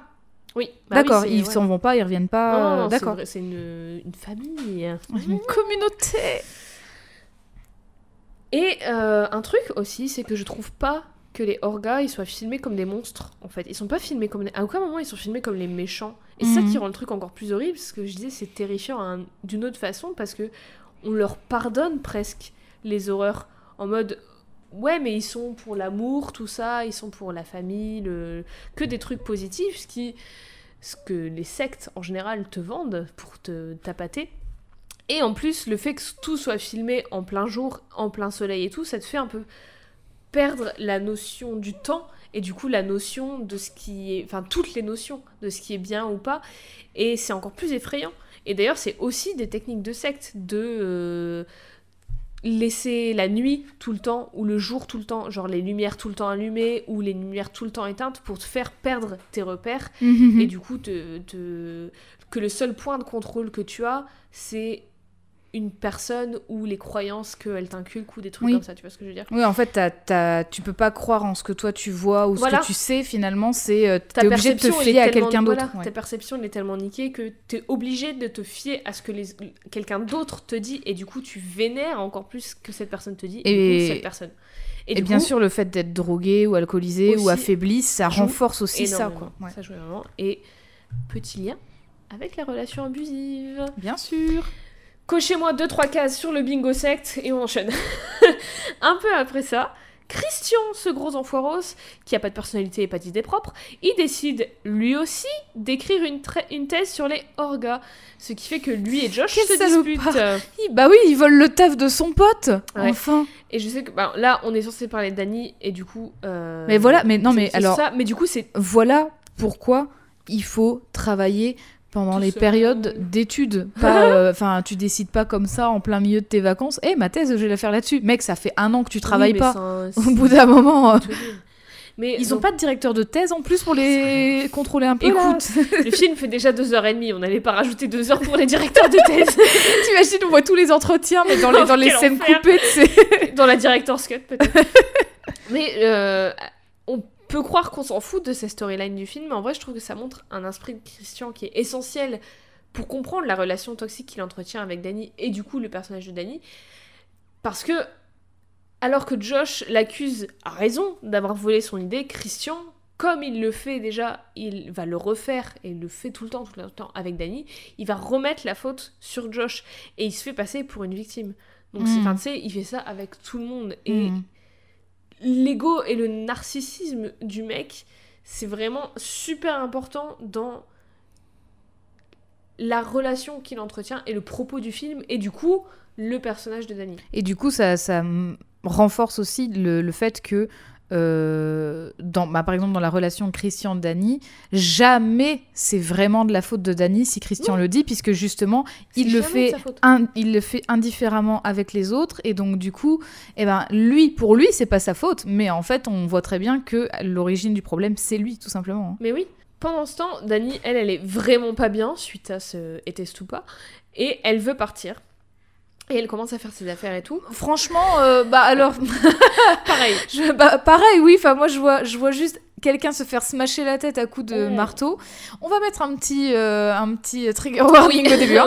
Mais euh, je veux dire, tu vois ça, mais moi, jamais je dis, bah non, moi j'ai payé mes vacances, je reste. Mais bah, au bout d'un moment, à écrire, tu déconnes ou quoi Au bout d'un moment, moi je dis, bah tu sais quoi, je vais juste aller, aller à la bibliothèque à Stockholm, je vais lire les livres sur ça et. Euh, je vais écouter des podcasts. Voilà, et puis, et puis je, dirais, euh, je dirais à mes profs que j'ai raté le, le, jour où ça s'est passé. Parce ou que je change de sujet, de thèse, sinon. Voilà, je, je change de filière, l'anthropologie, pas pour moi. mais donc, du coup, elle veut partir. Et qui est-ce qui arrive pour la convaincre de rester? C'est Christian. Ah non. Ah non, bah non. mais non, mais alors Christian, comme je, bah moi je pense, enfin je, je, partais du principe que comme Christian, il a ces mêmes mécanismes oui, mais que la secte là. Euh, que la secte A, pardon, euh, moi le français encore une fois, euh, et eh bien finalement ça aurait été un moyen pour Christian de culpabiliser encore Dani et dire ouais tu déconnes machin, enfin tu vois, enfin et du coup finalement de rentrer dans le jeu de la secte. Et justement, ça joue parce que lui non plus, il est pas à l'aise là-dedans parce que quelqu'un le manipule de la même façon que lui manipule les gens. Bah oui, tu vois. Ça, ça, fait chier, hein, hein Christian, ça fait chier. La, secte et Christian, c'est deux relations abusives différentes, mais qui qui se font écho à elles-mêmes, qui sont en parallèle en fait. Et oui, qui du coup, enfin, il y en a une qui fait conflit avec celle de Christian, c'est ça, c'est sûr. Hein. Exactement. Mm. Donc Pélé, il arrive pour la convaincre de rester avec un bon gros speech de, bon gros de secte, en mode je sais ce que tu vis, moi aussi j'ai perdu mes parents, ils sont morts dans un feu, le feu. Retenez bien ça, le feu. Le feu, euh, mais moi, j'avais une famille pour me soutenir ici, les Orgas, c'est ma famille et tout. Et là, il dit sensible. D'ailleurs, Christian et tout, euh, est-ce que tu te sens bien avec? Est-ce que c'est vraiment ta famille? Est-ce que tu ah. sens que c'est ta famille? Isolation. Manipulation différente de celle de Christian d'ailleurs, parce que Pélé, il veut que Dani elle reste, soit pour rejoindre la secte, soit pour servir à la secte, c'est pas encore très clair. Mais ça fait beaucoup écho, justement, ce qu'on disait, parce qu'il profite aussi d'elle. Et il profite du fait qu'elle soit anxieuse et qu'elle soit traumatisée et qu'elle soit seule. Et c'est même limite plus vicieux, c'est que euh, Christian, lui, il en est, il en est déjà à, l'étape où en gros... Il, il pas son coup d'essai, lui. Bah, enfin, oui, Christian, en fait, tu vois que lui, il est au, passage gaslighting, culpabilisation, machin et tout, et où il s'intéresse plus du tout à elle. Que pour le coup... Euh, il, il la jette comme oui, voilà, que pour euh, le coup, Pélé, il lui dit « Et toi, ça va ?» Et en fait, il essaie de la prendre par les sentiments, ce qui est d'autant plus vicieux parce que elle était bien bien isolée déjà à la bah, base et donc elle, est affaiblie et euh, voilà, Faible, entre guillemets. Et mm. puis même dès le début, tu vois, dès le début que quand Christian va annoncer qu'elle allait arriver, Pélé il dit à Dani je suis je suis ravie que tu viennes. Il est il est vraiment ah bah, content qu'elle soit là. C'est facile hein et c'est pas de Mais sa on faute va voir encore que une c'est pas forcément pour les raisons qu'on pense. Mm. Finalement, euh, elle et le groupe, donc Dani et le groupe, décident tout de même de rester. Parce que même si elles sont méga chamboulées, même euh, si elles ont vu un suicide, ils décident quand même de rester pour que Josh et Christian, du coup, puissent finir leur thèse. Cela dit, Connie et Simon, les Anglais, eux, décident de partir. Des gens lucides. Très lucides. Dani, euh, elle se remet toujours pas du était ou pas, et elle se rend compte qu'elle a. Non, mais attends, mais en même temps, je veux dire, c'est normal, la meuf, elle a quand même, elle a quand même vu les corps de sa famille et elle va en vacances et qu'est-ce qu'elle voit? Des gens qui se suicident. Enfin, au bout d'un moment, peut-être aucune pause, du, repos, du, vraiment du repos. Et le pire c'est quoi? Elle dit ouais, je vais partir en vacances en Suède pour oublier et tout. Désolé. T'en avais pas assez, purée, la pauvre. L'horreur. Bref, Dani, donc elle s'en remet pas et elle se rend compte qu'elle a pas ses médicaments pour l'anxiété avec elle, qu'elle en a plus. Et il n'y a pas de pharmacie dans cette ah bah. communauté, bien entendu. Hein. Évidemment. Eux, c'est à base de plantes et d'huile essentielle. Ils ont hein, des plantes. Euh, et ils vont pas donner les bonnes, hein, je te le dis. c'est plutôt celles qui vont la faire planer. Ça va moyen t'aider dans, dans ces cas-là. du coup, elle va demander à Josh euh, des somnifères pour qu'elle puisse s'endormir. Il lui enfile. Ah, parce que. Alors, Josh, il a quoi comme médicament dans son sac il a, des somnifères pour dormir, c'est tout. D'accord, parce que purée. C'est pas exactement c'est quoi la marque. Non, mais je veux dire, ils sont tous, euh, ils sont tous éclatés. Ils ont tous des médicaments méga forts en fait. Des somnifères, c'est super fort. Bah, je tu, sais pas. tu te promènes pas casuellement avec des somnifères, tu vois, c'est ça que je veux dire. Pour nous, peut-être, mais j'ai l'impression qu'en Amérique, c'est normal. Il y a tout- Ouais. Dans tous les films, en tout cas toutes les séries, tout, ils Ah ouais, toujours je vois des ça. Bref. C'est peut-être pas le même dosage que nous, j'en sais rien. Ça se trouve, c'est aussi des plantes. C'est de la valériane et puis c'est tout. En tout cas, là, c'est possible que ce soit des plantes parce qu'elle prend des somnifères et elle fait un maxi cauchemar où elle voit Christian, Marc et Josh se barrer et où elle a de la fumée qui sort de sa bouche et elle voit ses parents et sa sœur morts autour du rocher sur lequel sont tombés les vieux euh, Mhm. juste avant. Grosse euh, morale euh, pas au top et clairement le deuil il est pas encore fait quoi, il est encore là. Que, que du fun pour Ouais, Dani. Qu'est-ce qu'elle s'amuse Yes. Super les vacances J'aurais préféré une croisière. La thérapie qui va suivre, je te dis pas, hein, parce que purée. Pendant cette nuit, il y a Maya, une Suédoise, qui met un truc sous le lit de Christian que Josh va voir. Il le prend et en fait il s'avère que c'est une, une petite pierre avec une rune dessinée dessus et il va demander à Pélé ce que c'est et il lui dit donc c'est une rune d'amour, genre comme un filtre d'amour. Et euh, Pélé dit à Christian que Maya est une Bixminding, ce qui veut dire qu'elle est selon eux, enfin selon elle et eux, selon, le, selon les orgas, qu'elle est assez vieille pour consentir à des relations sexuelles. Elle est ado, hein. voilà. Mais selon euh, leur culture, puis très vite fait, très vite fait, bail de thèse euh, entre la communauté Josh et Christian, on s'en fout un peu, mais ça détériore leur amitié, quoi. Marc pisse sur un arbre ancestral et se fait engueuler par un vieux. Puis un vieux Un vieux qui a moins de 72 ans, du coup. qui a bien moins de 62 ans. Puis un vieux dit à Connie que Simon est parti sans elle, et elle, elle trouve ça chelou. Mais Ah, ils, sont pas, ils ont pas encore réussi à partir. ils allaient partir là, et en fait, Connie, elle cherche Simon, et il y a un vieux qui lui dit Il est parti sans toi. Elle trouve ça très bizarre Hmm. qu'il part sans elle, parce qu'ils allaient se marier et tout. Enfin, c'est Ouais, vraiment, ouais. ils étaient. Voilà. Elle trouve ça bizarre, mais elle, Oui, est, elle est vénère et elle veut plus être ici, elle s'en va toute Ouais, seule. puis de toute façon, tu pars du principe que si les deux ont décidé de partir parce que c'est vraiment trop chelou, tu pars pas tout seul, quoi. Enfin, tu. Faut rester oui, soudé, non, quoi. oui. Parce que. Mais même si elle trouve ça bizarre, elle va pas, elle s'en va, tu vois, elle, elle va pas dire Ouais, elle peut-être cherche qu'il est là-bas ouais. et tout, non, elle Mm. s'en va. Dani, elle assiste à ça, à cette conversation, et elle va le dire à Christian qui parle à un autre gars, et lui il fait genre euh, oh merde, ça craint et tout. Puis une seconde après, change de sujet. Putain, les et continue- de couilles de Ah, l'espace, quoi. Horrible, terrible. Vraiment une sous-merde. Il change de sujet et il continue de parler au gars à qui il parlait, et de quoi il parle? De relations de couple incestueuses dans la communauté. Fun. Dani, elle est surprise de cette réaction et elle commence à se rendre compte que. Mais c'est un con, en fait. Et Puis là, il est un peu trop à l'aise aussi euh, oui, dans il ce- est un peu trop cet à environnement. Il parle de relations incestueuses. Il fait de l'œil à une meuf qui a l'air super jeune depuis le début. Est-ce qu'il voudrait pas coucher avec une suédoise? Il est vrai, c'est vraiment un connard en fait. Hmm. Donc Dani, elle est un peu perdue dans tout ça et tout. Elle, elle erre un peu dans le, dans le village. Et il y a une meuf qui l'interpelle, genre, euh, viens nous aider à la cuisine et tout. Dani, elle dit oui, parce qu'elle dit toujours oui. Et elle veut découvrir leur, leur culture et tout, quand même. Il y a toujours ce truc. Elle est toujours inquiète. À la fin de l'histoire, c'est elle qui vole le sujet de thèse à Josh parce que du coup, elle a décidé de changer de section et de Elle partir en anthropologie. thèse, euh, elle, dev- elle, est, elle devient master de promo et tout, enfin numéro Major de promo, elle a, tout, elle a major les promo. honneurs euh, et puis elle finit Ah, vraiment, euh, elle finit do- docteur Re, do- oui, voilà. Si seulement. Toujours inquiète pour les autres, comme d'habitude, elle demande à une des meufs de la cuisine si elle a vu Simon. Et la meuf lui dit Ah, mais oui, il a été raccompagné au train et tout. T'as pas eu, t'as tu l'as pas vu, tu lui as pas dit au revoir et tout. Et, dans, et dans, au même moment, dans la cuisine, qu'est-ce qu'elle cuisine? Mhm, Des tartes à la viande. Qu'est-ce que c'est? Qu'est-ce que Dani? Qu'est-ce qui se passe? Qu'est-ce que Dani est en train de Si cuisiner? vous avez vu Sweeney Todd, vous avez peut-être une idée. Et en même temps, en même temps, en même temps, qu'est-ce que Dani elle l'entend au loin et qu'elle est la seule de la cuisine à remarquer ou en tout cas à y faire attention? Des cris un peu chelous et très réguliers et très similaires. Genre ça va être le même cri à la même intervalle. Et elle Mm. trouve ça bizarre, mais il y a que elle qui tique. Du coup, elle est en mode bon, ok, euh, voilà, elle retourne à faire à manger.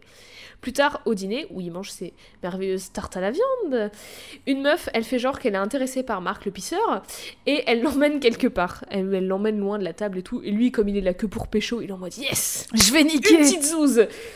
Christian, il est un connard avec Josh, comme d'hab, et tout le monde boit de la drogue. La nuit même, Josh s'infiltre dans le temple interdit jaune pour prendre une photo du livre sacré dont on ne peut pas prendre de photo. Oh là là, grave erreur. Ah non, mais il fait vraiment que des choses interdites du coup. Enfin, c'est genre, je rentre, je prends une photo. euh, c'est Bah, vraiment très spécifique. Si vous rentrez alors que c'est interdit, surtout ne prenez pas de photos, c'est interdit. Euh, ne lisez pas le livre tant que vous y êtes parce que c'est interdit. Et par pitié, n'arrachez pas de pages, c'est interdit. Oh, et au cas où vous le faites, ne sortez pas du temple parce que c'est foutu là. hein, C'est interdit c'est interdit du coup. Vous êtes rentré, vous sortez plus. C'est interdit. Et là, qu'est-ce qui, se passe? Là, il se fait aggro par un gars à moitié à poil qui porte quoi? Le visage de Marc. Ah yes. Grosse ambiance Ah dans ouais, cette ouais, secte putain, cannibale incestueuse. La prochaine fois, tu pisseras aux chiottes comme tout le monde. Venez célébrer le Midsommar en Suède l'année prochaine, c'est le 25 et le 26 juin. Donc les fêtes païennes, c'est bien ça. Ils sont pas tous comme ça. Écoute, faut pas faire de Not all généralité. païens. Not all païens. Bref, le lendemain, au petit-déj, euh, tranquille, un petit, ancien, un petit ancien, un ancien de la communauté, annonce que le livre sacré a été volé. Puis il vient voir Christian et Danny et leur dit euh, Vos potes là, ils ont disparu. Où est-ce qu'ils sont? Vous savez pas Et euh, alors qu'il sait très bien, il sait très bien, oui, il sait très bien que c'est eux qui les ont attaqués, Hmm. possiblement tués, on sait pas encore. Et Je veux dire, a, a priori, si on t'arrache le visage, même si t'es encore en vie, c'est pas pour longtemps. hein. Oui. Christian, lui, il dit qu'il sait pas. Mais que Josh, c'est, il a pu voler le livre. C'est peut-être lui qui a volé le livre. C'est, c'est son genre, tu Il vois. est trop universitaire, c'est son genre. C'est ce qu'il dit. C'est ce dit. Ah bah ça pue. Et dans Vraiment. ce cas, et il dit, si c'est lui qui l'a fait, nous, euh, on n'est plus ses potes, on n'a pas à voir avec ces gens, on n'a rien fait, on veut pas être associé avec ces gens et tout. Et Danny, elle est en mode, what the fuck, enfin, tu, tu laisses tomber tes potes comme ça? Tu Si te vite. retournes contre tes potes si vite? Voilà. Le vieux, il lui dit, bon, ok, euh, Pélé euh, et Ingemar, vous allez les chercher. Danny va avec les meufs là faire des activités du jour et tout. Et Christian, il y a Siv, la vieille dame, l'ancienne de la communauté, qui veut te voir chez elle. Elle veut te parler. Et là, on voit que Christian, il est pas à l'aise. Il flippe un peu. Ah bah oui, parce que là, il est tout seul maintenant. Il donc, est tout seul dans sa merde et il se rend compte. Et il déteste les vieilles. Alors Il ça, c'est... je... Ah, je En les plus, elle a même pas 72 ans. Non, mais attends. je déteste les vieilles quand elles sont en vie. Mais il, commence, je pense, à se rendre compte que c'est un, un peu bizarre. C'est un peu sectaire, tout ce qui se passe. C'est un peu chelou. un peu tard. Et aussi, il se rend compte aussi qu'on lui fait la même chose qu'il a fait à Danny, le gaslighting, tout ça. Le... On, lui, on lui donne des directives, on lui dit des trucs alors qu'il sait, il sait vraiment. Enfin, tu vois, il est un peu perdu. Il est en mode. On m'utilise comme moi j'utilise les autres et je crois qu'il commence à se rendre compte de tout ça et c'est pour ça qu'il est moins en moins à l'aise. Bref, donc Dani, elle va avec euh, les meufs du, de la communauté et les meufs préparent une boisson un peu euh, hmm, un- avec des fleurs et tout dedans. Il y a des choses dedans, c'est pas trop ce que c'est, Mhm. un poil drogué. Elles servent cette boisson à tout le monde, à toutes les meufs, dont Dani. Dani, elle demande ce que c'est et tout, et il y a une meuf qui lui dit euh, Bois, on boit tout ça euh, avant, euh, avant la compétition. Oh, ça pue. Toutes les meufs, elles sont habillées avec euh, la tenue traditionnelle blanche, avec des broderies et euh, une couronne de fleurs. Parce que quoi? Parce que c'est l'heure de quoi? C'est l'heure de la danse autour de l'arbre de mai. Yes tout, tout, tout, tout. Elles vont danser le Charleston. Alors, le Charleston sur du Vengabus quand même. hein. C'est ça la musique du Charleston. Hein. Oui, non, mais t'as chanté, t'as commencé à chanter Oui, du bah, Vengabus. c'est la première Eh, musique qui me sort à chaque fois. J'ai entendu. hein. Tu as l'oreille et la bonne. Et j'adore cette scène, en vrai. Les, plans sont fous. Elle est pas très, sur très le. Vengabus, mais j'adore cette scène. Elle est magnifique.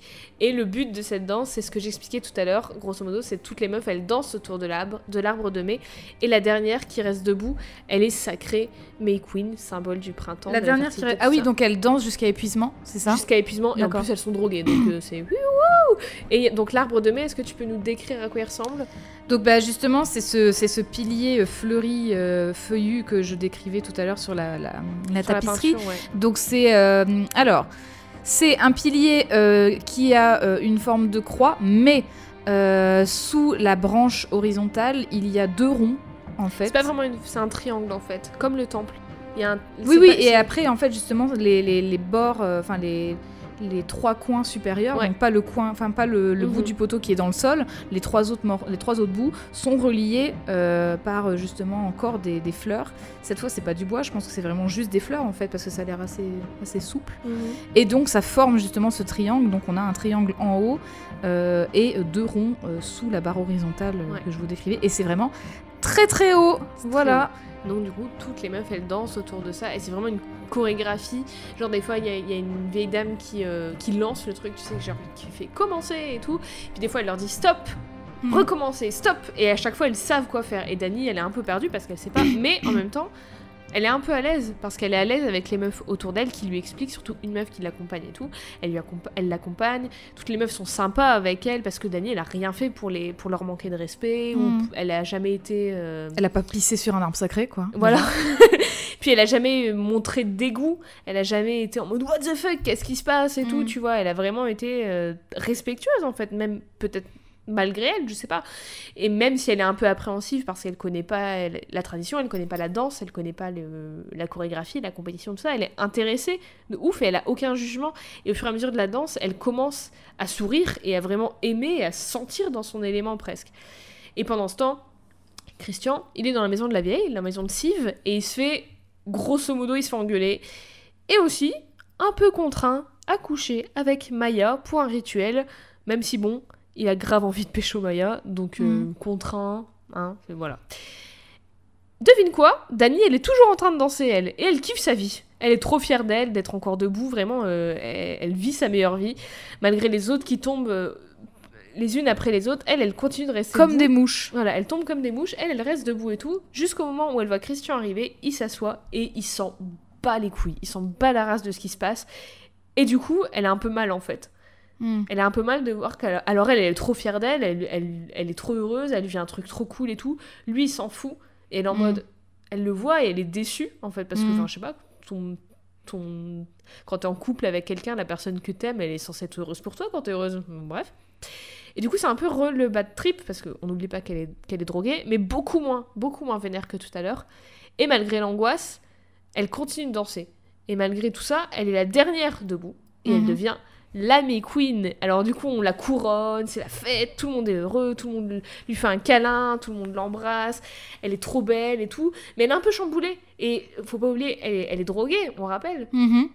Et donc du coup, elle a encore un peu des alus. D'ailleurs, sur sa couronne, il y a une fleur qui respire à la même vitesse qu'elle. Et genre, quand sa respiration elle s'accélère parce qu'elle angoisse, et ben la fleur, elle, elle s'ouvre et elle se ferme en s'accélérant. Il y a les visages qui se redéforment comme tout à l'heure, il y a encore le, les paysages qui sont un peu euh, en vague et tout. Mm. Et en fait, tout le monde est trop heureux pour elle, et elle, elle est perdue, elle est chamboulée et tout. Et elle n'a pas l'habitude d'avoir autant de soutien, littéralement, d'un coup, et que les gens, ils, ils reconnaissent sa valeur, et du coup, ils, ils la mettent sur un truc, ils la portent, qu'il faut une procession pour elle, quoi. Genre, elle, Mhm. elle- les gens, ils la soutiennent, ils sont là pour elle, et ils l'aiment vraiment. Enfin, vraiment. Je sais pas, mais euh, en tout cas, c'est c'est l'impression qu'elle a. Alors, elle est un peu comme euh, comment il s'appelle? Tu sais le chef du village dans Astérix? Qui, le transporte sur son bouclier. Et ben c'est voilà, c'est ça. Elle est sur un pas sur un bouclier, mais du coup elle est transportée de la même manière. Et euh, ben, euh, voilà, on ne connaît pas tout d'Astérix. Abra Raccourcix, je Alors crois. alors là, Voilà. tu me poses Et cette bah, question, moi. c'est c'est elle euh, maintenant le, le chef du village, euh, la chef du village, euh, mais elle aura peut-être son bouclier. Genre une bande-annonce Midsommar, mais avec la musique d'Astérix, tu sais. C'est notre Astérix à nous. C'est notre Falbala. Bref, il y a un grand repas de fête pour fêter tout ça, et elle, elle est en bout de table. C'est littéralement, c'est la numéro uno, quoi. C'est la reine. Elle est tout l'inverse d'une victime à ce Mhm. moment-là. Elle, est- elle est plus faible et tout. Enfin, en tout cas, elle en a l'air et elle en a l'impression.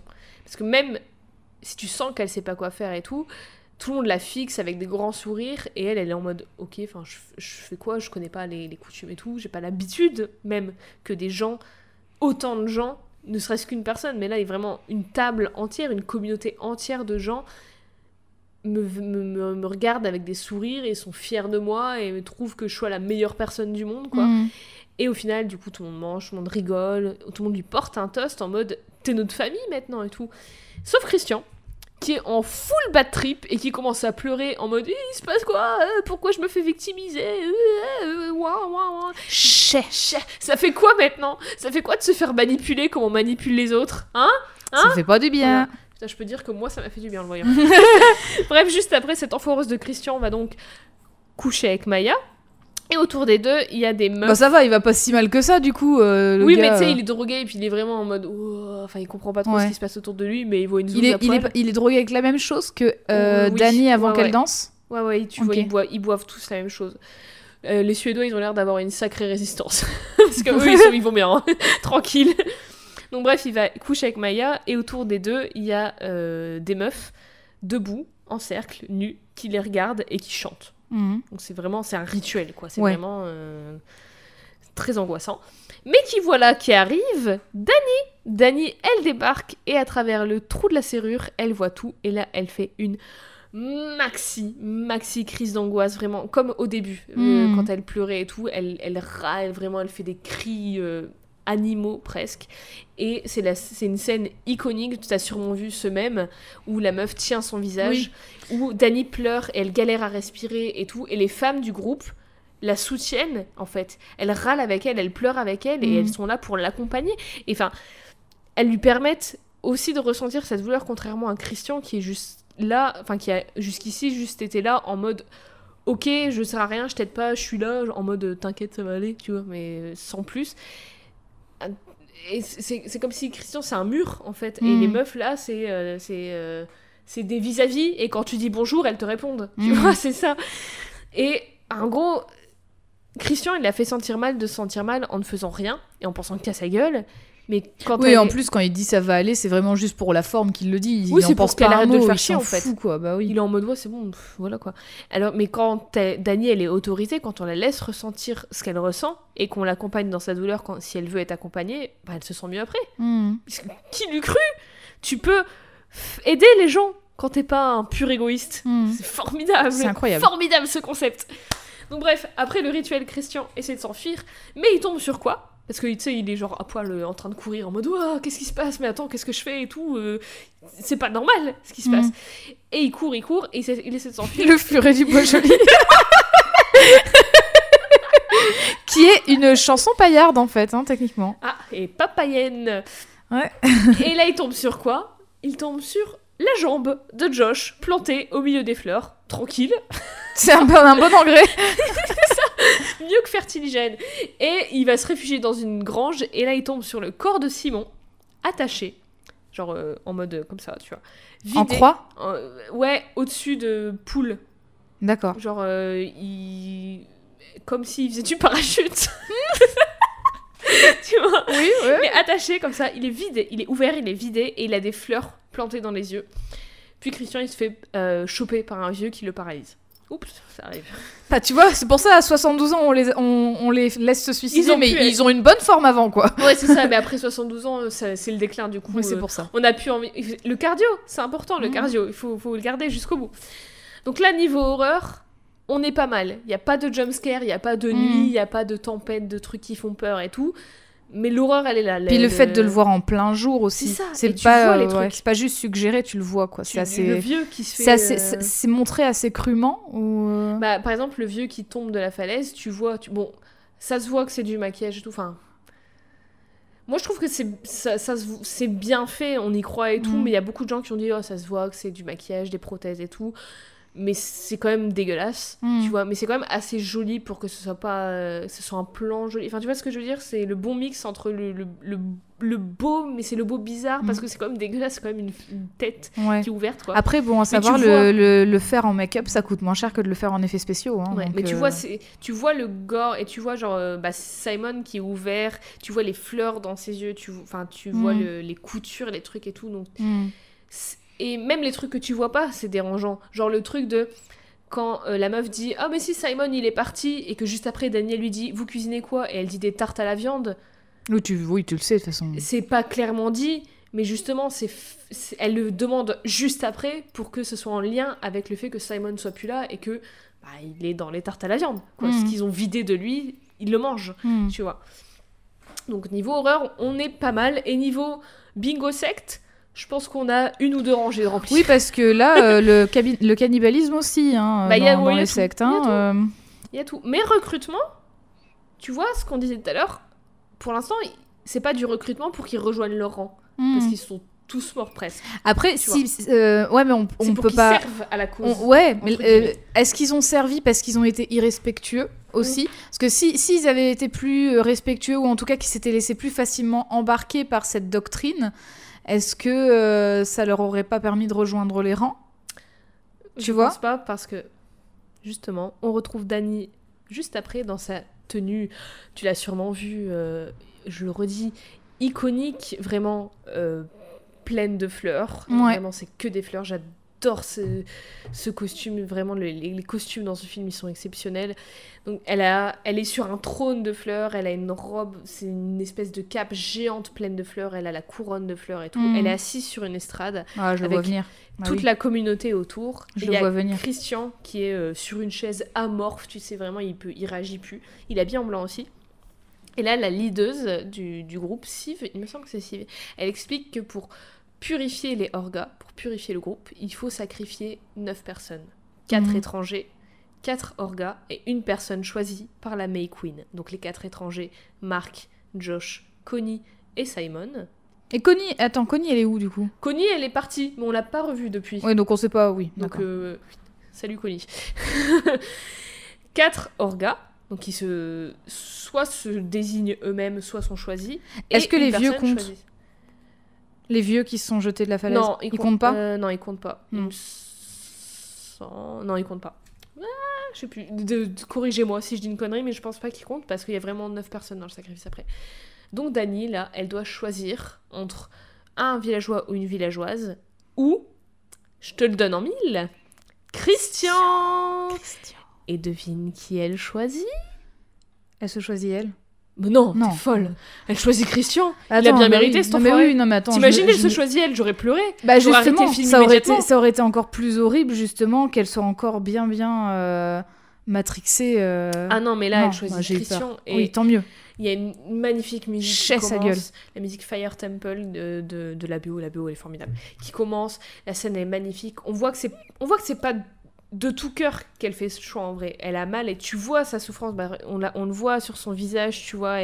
Elle, est, elle, est, elle est mélangée entre la tristesse mais aussi la rancœur qu'elle a envers lui. Et, et, mm. Florence Pugh, mais c'est vraiment une putain d'actrice, elle est incroyable arriver à retransmettre tout ça à travers juste son visage, à travers ses yeux et sa bouche et ses expressions. C'est incroyable. Et je pleure à chaque fois au, début de cette scène, et du long, tout du long de cette scène. Et donc, du coup, elle choisit Christian pour se faire sacrifier. Et j'ai vu pas mal de gens soutenir que Christian n'a pas mérité ça. Il n'a pas mérité son sort. Excusez-moi. Mais moi, je pense que... Excusez-moi. Vous êtes je qui pense que si, même si c'est grave extrême, j'irai pas euh, assassiner les gens qui, qui entretiennent enfin des relations vives, j'irais pas assassiner. Euh, non, mais là, à choisir, elle avait pas de raison de choisir les autres. Mais dans, le contexte du film, de l'histoire et du genre du film surtout, c'est mérité, c'est clairement mm. mérité. Et c'était évident, c'était la fin, la seule fin qui comptait. Bref, donc Christian, il est placé dans quoi? Il est placé dans le corps vidé d'un ours et il est mis dans le temple jaune triangle avec les autres sacrifices, dont Pélé et Ingemar, qui se sont désignés, avant que le temple ne soit brûlé. Et est-ce que tu te souviens de ce que signifie le nom de famille de Dany? Ardeur. Le feu, l'ardeur, le feu. Et aussi, souviens-toi de la peinture de John Bauer mhm. avec la petite fille habillée en blanc avec la couronne qui fait un bisou à l'ours. Et mhm. l'ours, c'est Christian. Et le prénom de Christian est en opposition avec les orgas. Et tout oh là là, le symbolisme Et là, comme à leur habitude, les membres du groupe imitent les cris et les râles des gens qui se font bah, cramer, qui, qui forcément crient parce qu'ils ont mal.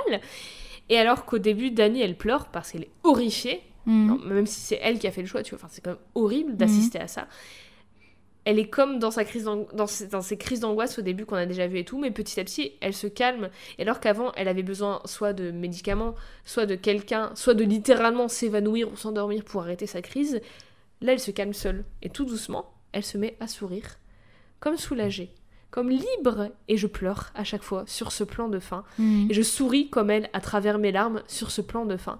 Et d'ailleurs, je vais te lire euh, la fin du scénario, traduit en français, traduit par mes soins, voilà, qui dit Dani rayonne, elle a été adoptée, slash embrassée, par une nouvelle famille. Elle est reine, elle n'est pas seule. Un sourire se dessine enfin sur le visage de Dani.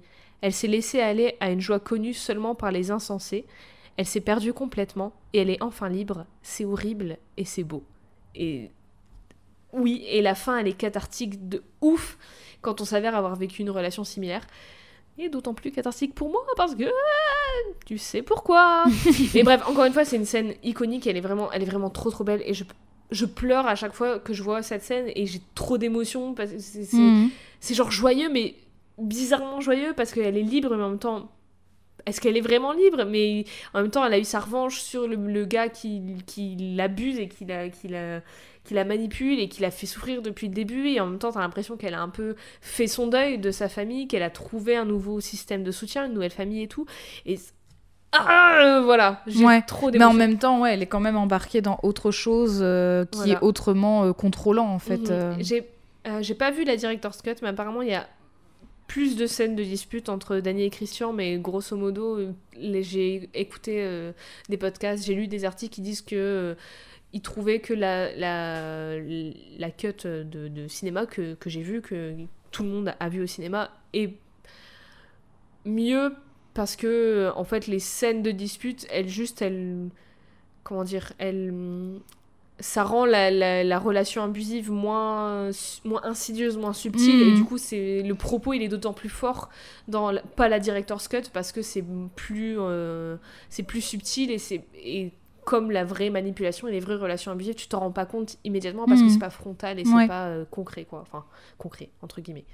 Donc le film s'arrête là, mais moi j'aimerais bien revenir sur deux trois, petits, deux, trois petites choses, notamment les questions de relations toxiques abusives, du deuil, de la santé mentale et différents troubles et tout, parce que je trouve que c'est vachement bien entremêlé dans le film et c'est indissociable euh, les uns des autres.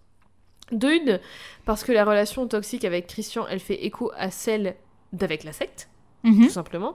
Puis parce que Christian, il profite, slash utilise l'anxiété de Dany, et aussi parce que le deuil, c'est à la fois faire le deuil de la mort de sa famille et de sa relation avec Christian qu'elle réalise ne pas être saine, et donc de sa vie en fait, et du cadre dans lequel elle était et euh, qui, a, qui a complètement changé maintenant parce qu'elle a, elle a plus de famille, elle est vraiment seule. Le, le seul truc qu'elle a, c'est Christian, et au fur et à mesure du film, elle se rend compte que elle, non, en fait, que, que c'est pas une bonne relation, Mhm. c'est pas un bon, une bonne famille.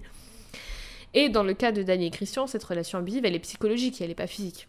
Ouais. Et dans les relations toxiques et psychologiquement et émotionnellement abusives, tout est beaucoup plus subtil que dans une relation abusive physiquement. Ou du moins dans la façon dont c'est représenté. Enfin, genre, dans les films et les séries, souvent, quand on parle de relations abusives et tout, c'est souvent les violences domestiques, c'est Mhm. vraiment c'est une, une femme qui a un œil au beurre noir, des trucs comme ça, c'est des choses que tu vois. Bah, c'est des choses qu'on peut montrer à Voilà. l'image aussi, en, enfin comme tu filmes. euh, Mhm. ouais. Mhm.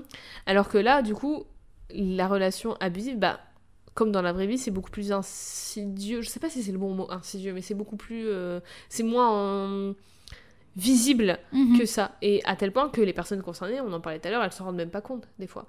Et du coup, j'en profite pour rappeler très vite fait le petit cycle de la violence slash cycle de l'abus qui se résume très vite fait, très très vite fait à euh, première étape, l'attention. Donc, petit stress autour d'une chose souvent anodine du quotidien, suivi de euh, l'explosion slash l'incident qui est la colère, les menaces, des com- trucs complètement disproportionnés par rapport à l'attention de base. Du genre, je sais pas, t'as laissé, t'as oublié de fermer le frigo, et puis la personne va péter un câble et te Ouais. mettre tous les torts du monde sur ton dos. Puis la réconciliation, où euh, le gars ou la meuf, la personne, demande d'être pardonné, promet de plus le refaire, fait des cadeaux pour être pardonné. euh, Ce qu'on appelle la lune de miel aussi. hein. et juste après, voilà, c'est la lune de miel où Mm. tout va bien jusqu'à ce que ça pète de nouveau. Ouais. Et C'est euh, le cycle se répète. Il y a aussi, euh, dans, le, dans la même idée, il y a aussi l'échelle de la violence Oui, pour ce ouais, ouais. genre euh, de, C'est différent. pour ce genre de, de bah de d'histoire de, de, manipulation oui en fait tu as une échelle c'est et en, gros elle est verte. Donc quand c'est vert tout va bien mhm. tu vois enfin selon la, ce qu'on peut te dire ou ce qu'on peut faire. Euh, quand c'est orange ça commence à puer un peu et du coup faut se méfier. Et en fait quand c'est rouge c'est vraiment euh, violence euh, violence très très appuyée récurrente physique sexuelle enfin tout, bingo yes vraiment si ça vous intéresse allez voir deux trois trucs sur ça. Si vous parlez anglais je trouve les ressources anglophones beaucoup plus complètes parce mhm. que comme je disais au départ, je pense que à part dans le cadre des violences domestiques, qui sont, il faut en parler, c'est très important. Et je pense que à part ça, c'est pas un sujet méga abordé en France, les mm. violences psychologiques en fait, et dans les relations euh, toxiques, tout ça. Bref, euh, je mettrai des liens en description si ça vous intéresse, mais ce seront des liens en anglais, je vais essayer d'en trouver en français.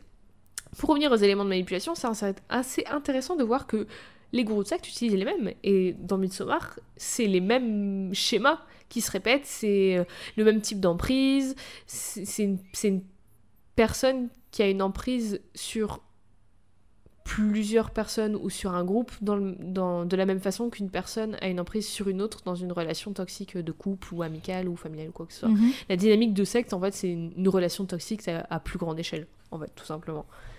Et je sais pas si vous, auditeurs et auditrices, être au fait des bails de manipulation, de comment fonctionne, entre guillemets, une secte ou autre groupe, slash néo-religion, communauté, etc. Tous les noms que voilà, on peut oui, leur généralement, euh, de toute façon, les sectes ne s'autoproclament pas sectes, donc... Oui, euh, voilà. et donc, bref, des groupes qui ont une personne ou des idéaux à vénérer à la tête mais c'est souvent, bah, c'est à base, comme on disait, d'éloignement des proches, de culpabilité, de dépendance émotionnelle et ou financière, et c'est d'ailleurs en partie ce qui définit une secte, plus un max de drogue. un max de drogue, toujours. Bah, ou, D'ailleurs, ou autre technique d'affaiblissement des voilà, personnes. Voilà, c'est ça. En fait, on t'affaiblit. Euh, en plus de manipuler ta perception, on, on fait en sorte que t'aies pas trop de capacité cognitive pour pouvoir comprendre ce qui se passe autour de toi. et que t'es vraiment, en fait, aucun moyen ni de penser euh, par toi-même, ni de s'enfuir, tout simplement, parce que on t'isole, euh, t'as pas de moyen, t'as pas, moyen de transport, t'as pas de sous, t'as pas de téléphone. Enfin, tu vois, c'est euh, en fait dès, dès, que t'es vraiment dans Enfin, c'est comme pour la manipulation, en gros, enfin, le la manipulation par une, une personne et pas une secte, c'est que tu t'en rends pas compte tout de suite. Et en fait, c'est ça le, c'est ça le pire, c'est qu'en gros, quand tu commences à te rendre compte que ça pue, c'est déjà, trop tard. Et généralement, pour partir après, c'est compliqué. Regardez Simon et Connie. D'ailleurs, il y a une euh, série documentaire The Vow sur HBO qui mhm. euh, parle du groupe Nexium je peux dire secte parce que le mec a été arrêté, il est en prison. Un énorme groupe aux États-Unis qui en surface c'est juste genre euh, c'est des séminaires pour améliorer sa vie, c'est sur une base de, de vente à multiniveau, tu sais euh, vente pyramidale du genre euh, des gens qui recrutent des gens qui recrutent des gens et tout. Oui oui, c'est juste à la base c'est des séminaires genre améliore ta vie, sois plus empathique, des trucs cool, tu vois, des trucs t'es en mode ouais, OK, ça, Paye 67 euros pour ma première vidéo. Même pas, enfin tu sais, c'est des trucs du genre euh, enfin des conseils pour être plus productif pour euh, trouver ta voix enfin des trucs qui sur le papier ça sonne bien tu vois tu te dis ça peut être intéressant et tout mais ça cache évidemment des bails de recrutement d'abus et des trucs beaucoup plus hardcore. Bref, dans le docu, euh, ce sont des personnes qui ont quitté le groupe et qui étaient très, enfin, très, assez influentes dedans, qui racontent et explique comment tout ça se passait, comment le, big boss et globalement l'idéologie du truc les, les, les, abuse, les manipule et tout, et comment ils s'en sont sortis. Et à chaque chose qu'elles expliquent, mon cerveau, il assimilait immédiatement à un truc que j'avais déjà vécu quand j'étais dans une relation abusive. Donc quand je dis qu'une mm. secte, c'est une relation abusive à plus grande échelle, c'est vraiment ça. Et vraiment, il y a tout, en fait. Tout est les, les, les mêmes signes, les mêmes red flags, tout. Et un autre point en commun, en commun en tout cas, c'est une conclusion que j'ai tirée de mes expériences personnelles et de ce que je sais des sectes et tout. Et c'est beaucoup, ce qui commence à me, à me faire me poser des questions sur moi-même. Du genre, du genre, des fois, je vois des trucs dans une secte. C'est comme dans Jonestown, c'est comme dans ça. Et je suis en mode, putain, pourquoi je sais ça Quoi, sérieux bah, Pourquoi? Tu as tout écouté de Cult Podcast. La curiosité, c'est horrible. Mais c'est que t'as, en fait, le, le, le, point commun, un autre point commun, c'est que t'as l'impression d'avoir quelque chose qui te définit un peu, en fait. Et souvent, les personnes qui rejoignent les sectes, t'as as, l'impression d'avoir un sens de ta vie, t'as l'impression d'être quelqu'un, et que ce soit un, groupe de personnes avec des idées communes qui te portent de l'affection et de l'attention, ou une personne qui apparemment a des intérêts communs avec toi et qui aussi te porte de l'affection et de l'attention, bah, c'est tout ce que tu veux dans la vie en mm. fait, c'est d'être aimé et d'aimer des gens qui t'aiment. Sauf que dans le cas d'une relation toxique et d'une ou d'une secte, on s'en sert pour te manipuler. Voilà, c'est pas mm. que ça. C'est pas tout ce qu'il y a, c'est qu'un minuscule point positif par rapport à qui en plus pas honnête et fabriqué la plupart du mm. temps par rapport à une liste longue euh, comme un terrain de foot de points négatifs. Spoiler, être sympa avec quelqu'un par intérêt, c'est pas réellement être sympa avec ce quelqu'un du coup. Exactement, exactement. Si t'as un un motif derrière une action sympa que tu fais, c'est pas une action mm. sympa en fait, tout simplement. Une petite différence cependant, c'est que, encore une fois, d'après mon expérience et les recherches que j'ai faites, les personnes qui s'en prennent à d'autres, qui entretiennent des relations euh, abusives, toxiques, donc dans le film Christian, qui s'en prennent à des personnes s'en prennent à des personnes qui pensent vulnérables et qui perçoivent comme vulnérables et qui ont peu confiance en elles et tout, comme Dani par exemple. Alors qu'il y a certaines sectes et groupes, encore pas toutes, mais de certaines, notamment Nexium, qui vont s'en prendre à certaines personnes, pas toutes, pour euh, parce qu'elles perçoivent ces personnes comme euh, un, potentiel, euh, parce qu'elles voient leur charisme, elles voient leur beauté, elles voient leur talent de recrutement. Tu vois, elles se disent que ça va être des bons recruteurs, des, bons leaders de mhm. secte en fait. Et on pourrait aussi argumenter que euh, bah du coup ces personnes sont faibles aussi parce qu'elles se font manipuler. Enfin je dis faibles, je pense pas que les personnes qui se font manipuler sont faibles, tu vois, mais mm. c'est ce que eux se pensent, enfin vulnérables en tout cas, mm. assez facile à manipuler, même si euh, si t'as un master manipulateur, tout le monde est facile à manipuler, bref. Et c'est d'ailleurs ce que Sarah, elle dit dans le documentaire The Vow, Sarah c'est une meuf qui, est, qui est partie de Nexium et de DOS, ce que les gens de Nexium, et recruter des personnes capables d'être des leaders, d'autant plus parce que c'est de la vente à multiniveau, tout ça, bref. Ouais. Et d'un côté, c'est un peu le cas avec Dani aussi. Parce que, ok, Pélé, il la manipule et il la voit un peu comme un.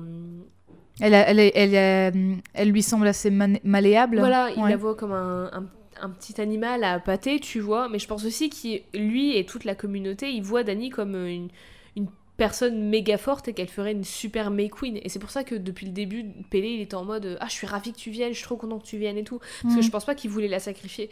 Je pense qu'il avait dans l'idée déjà de soit la faire May Queen, soit euh, l'initier à la secte. Puis elle rentre plutôt dans les standards aussi euh, physiques de la communauté. Elle a les yeux bleus, elle est blanche et tout. Et ce que je trouve oui, donc du coup, ça, ça, veut dire que Josh, il n'était pas destiné à rester dans tous les cas. D'ailleurs, Josh est tilt au départ? Parce que c'est le sol noir et puis il est en mode. Euh, hmm, Déjà, et puis il y a aussi le fait que euh, bah, Christian, son pote pas cool, quand il a dit c'est plutôt son genre de voler des trucs et tout, mhm. bah ça peut être interprété différemment par les gens de la secte, du coup. Ouais, mais est-ce que est-ce que c'est un, dialogue à double tranchant de ce côté-là ou? Peut-être, mais moi je pense qu'il, lui, en tout cas le personnage, je pense qu'il dit plus ça parce que bah il fait sa thèse dessus, du coup il aurait pu faire ça. Oui, genre il est prêt à tout. Mais je pense que ça a pu être interprété comme ça. Mais après les gens de la secte, ils savaient qu'il était dead, hein, vu qu'il avait tué. Ouais, ouais. Donc euh, voilà. Mais du coup, c'était. Euh, enfin, comment dire? Oui, c'est comme comme euh, comme il y a, y a... il est noir donc euh, voilà. Mais et aussi comme il y a, y a cet archétype de des, des, personnes suédoises où ils sont tous blancs, blonds, aux yeux bleus et tout. Est-ce que justement euh, ils se sont pas dit en voyant Jean arriver, lui d'autant plus ce sera un sacrifice, on va on risque pas de le recruter ou Mais dans tous les cas, les, vraiment les quatre, dans tous les cas, il fallait quatre étrorigés pour faire des sacrifices. Bah, ils étaient six donc. Ouais, mais j'avoue peut-être qu'ils l'ont vu, ils se sont dit hop lui poubelle. c'est horrible. C'est horrible. Désolée. Mais je trouve intéressant que. Parce que c'est la première fois qu'une May Queen n'est pas une personne des Orgas. C'est une étrangère qui devient la May Queen. Et c'est, euh, ça s'était jamais mhm. passé. Donc, euh, dans, le, dans le film. Dans le film, ouais, dans le film. Parce qu'il y a aussi ce truc de. Euh, Dani, elle trouve dans la secte le, soutien que Christian il peut pas lui offrir, ce que je disais tout à l'heure, et elle trouve une nouvelle famille. La meuf, elle a plus de famille, et là, elle trouve dans cette communauté, dans les orgas, ce qu'elle n'avait plus, ce qu'elle n'avait pas en fait. Et en vrai, du coup, je comprends un peu, tu vois. Dans la communauté des orgas, tout le monde s'aime, il fait beau, il y a des fleurs partout, il faut juste sacrifier 9 personnes une fois tous les 90 ans, ça va, tranquille, tu vois. Et les vieux, quand ils ont 72 ans. Ça va, c'est tranquille, moi je l'argent encore tué la sec, non, je je déconne, ne rejoignez pas de secte, s'il vous plaît. Ne rejoignez pas, Jade. Ne m'écoutez pas, ne rejoignez pas de secte. Et je ne vais pas réellement en créer une autour du Charleston, euh, rassurez-vous. Quoique. Elle a l'air déçue. allez, allez Et j'ai vu aussi un contre-argument dans les recherches que j'ai faites, c'est que même si cette contre-culture, elle lui donne le pouvoir qu'elle n'a pas dans notre culture, enfin dans sa culture euh, américaine, tout ça, et que ça lui permet de s'émanciper à la fois de la manipulation d'un homme et de son statut de, entre guillemets, faible dans cette société d'hommes qui est représentée par le groupe de potes de Christian qui sont que des mecs, elle est encore une fois plus ou moins condamnée à une vie horrible dans une secte où il y a des meurtres et euh, des sacrifices et tout. Et dans tous les... Où elle va normaliser plein de choses du coup. Voilà. Même normaliser le fait que des adolescentes mettent des petites pierres sous les lits des mecs en disant Hé, c'est le moment. mais c'est enfin parce que je suis pas je suis pas sûre et certaine que ces gamines euh, soient consentantes. Soit elles sont tellement droguées, matrixées que c'est ok pour elles, mais enfin elles pensent que c'est ok. Soit on leur dit va poser la pierre. Le truc qui est différent avec les orgas que dans toutes les sectes que nous on connaît ou dans la plupart des sectes les plus connues, c'est que là quand on dit que c'est une famille, c'est vraiment en famille parce que parce qu'il n'y a pas de gros gourou euh, de ce que, enfin de ce qu'on a vu. Il n'y a pas un gourou avec plein de filles autour de lui. Euh, oui, voilà, c'est ça déjà, et c'est vraiment en famille c'est incestueux de ouf, en fait. Mm. Il y a jamais. Ils recrutent pas des gens, à part Dany, pour qu'ils viennent. C'est euh, des traditions qui se passent de père en fils, de mère en fille, tout ça, mm. tu vois. Donc, du coup, je sais pas si vraiment. En fait, la limite entre c'est normal pour eux parce qu'ils ont toujours connu ça et c'est normal pour eux parce qu'ils sont manipulés pour penser comme ça, elle est très fine en fait. Ouais, bah oui, c'est ça. Ils sont nés dans ces coutumes, du coup c'est normal. Hmm. C'est pas si grave que ça de faire des sacrifices une fois tous les 90 ans parce que bah, c'est ce qu'on fait et c'est tout. Comme euh, les Américains, ils fêtent Halloween tous les ans, tu vois par exemple. Tu vois ce hmm. que je veux dire? Donc du coup, c'est en ça que c'est un peu différent de toutes les sexes qu'on connaît parce que là ça reste dans la famille et tout et c'est euh, c'est leur tradition à eux. Oui j'excuse rien hein, oui alors bah, c'est pas tout à fait entre eux qui se butent non plus. Ils vont quand même chercher des gars extérieurs euh, et les faire disparaître personne une fois tous les 90 ans ça c'est on est plus de 7 milliards sur terre. c'est un problème. C'est une solution au problème. Oui. C'est que 4 personnes mais bon en plus si c'est des Christians ils méritent hein, franchement. Ah purée. Ne rejoignez pas de secte. N'écoutez pas ce que j'ai dit là. Mais je suis un peu d'accord dans, dans l'idée que peu importe où elle va, c'est l'horreur en fait. C'est chaud, bah ouais. Sa famille, elle meurt. Là où elle, là où elle va pour se, se réconforter, tout c'est Christian et c'est horrible.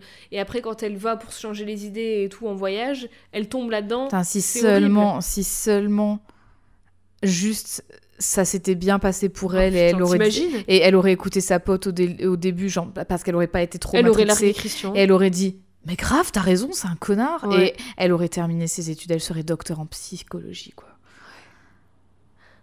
C'est beau de rêver. Ouais.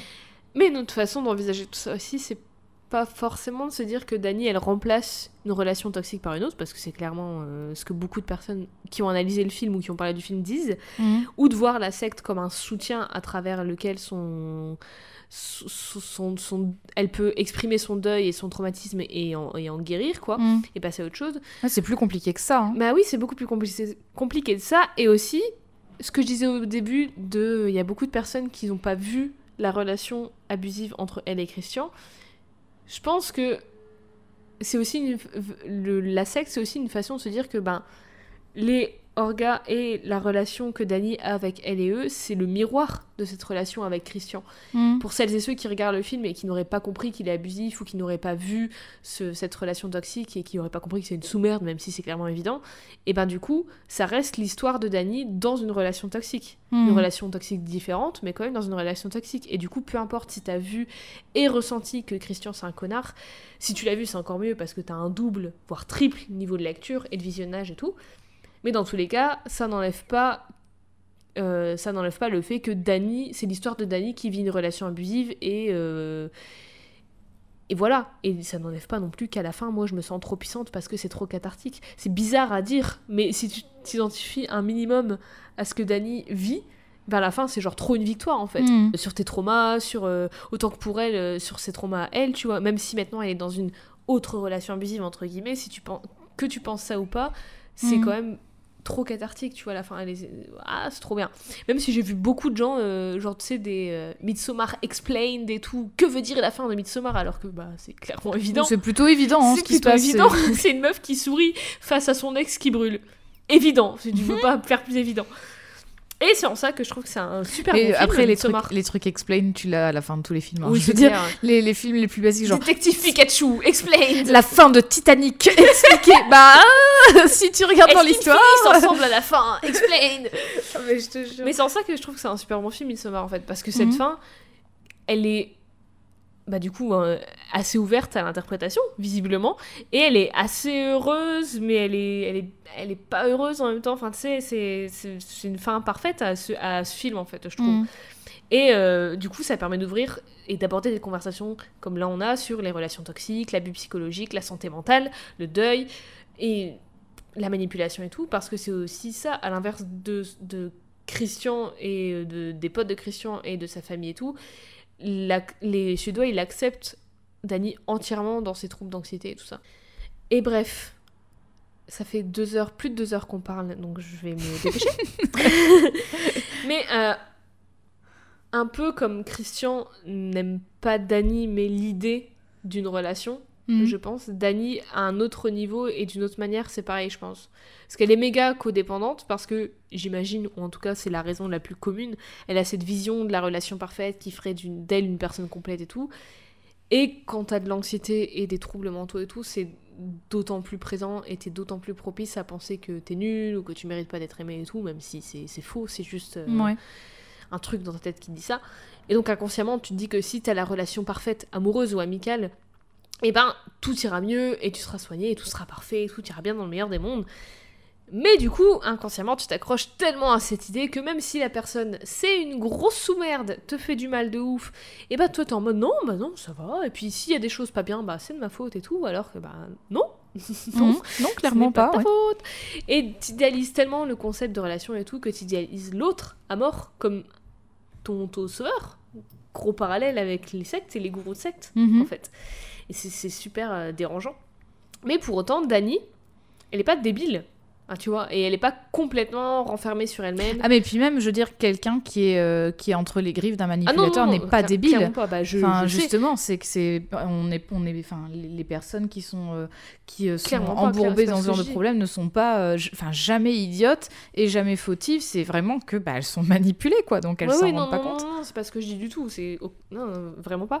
Mais c'est ce que la certaines personnes peuvent penser quand tu vois ça, tu vois. Surtout quand tu vois la manipulation de Christian en extérieur et tout, et tu dis bah quand même c'est flagrant.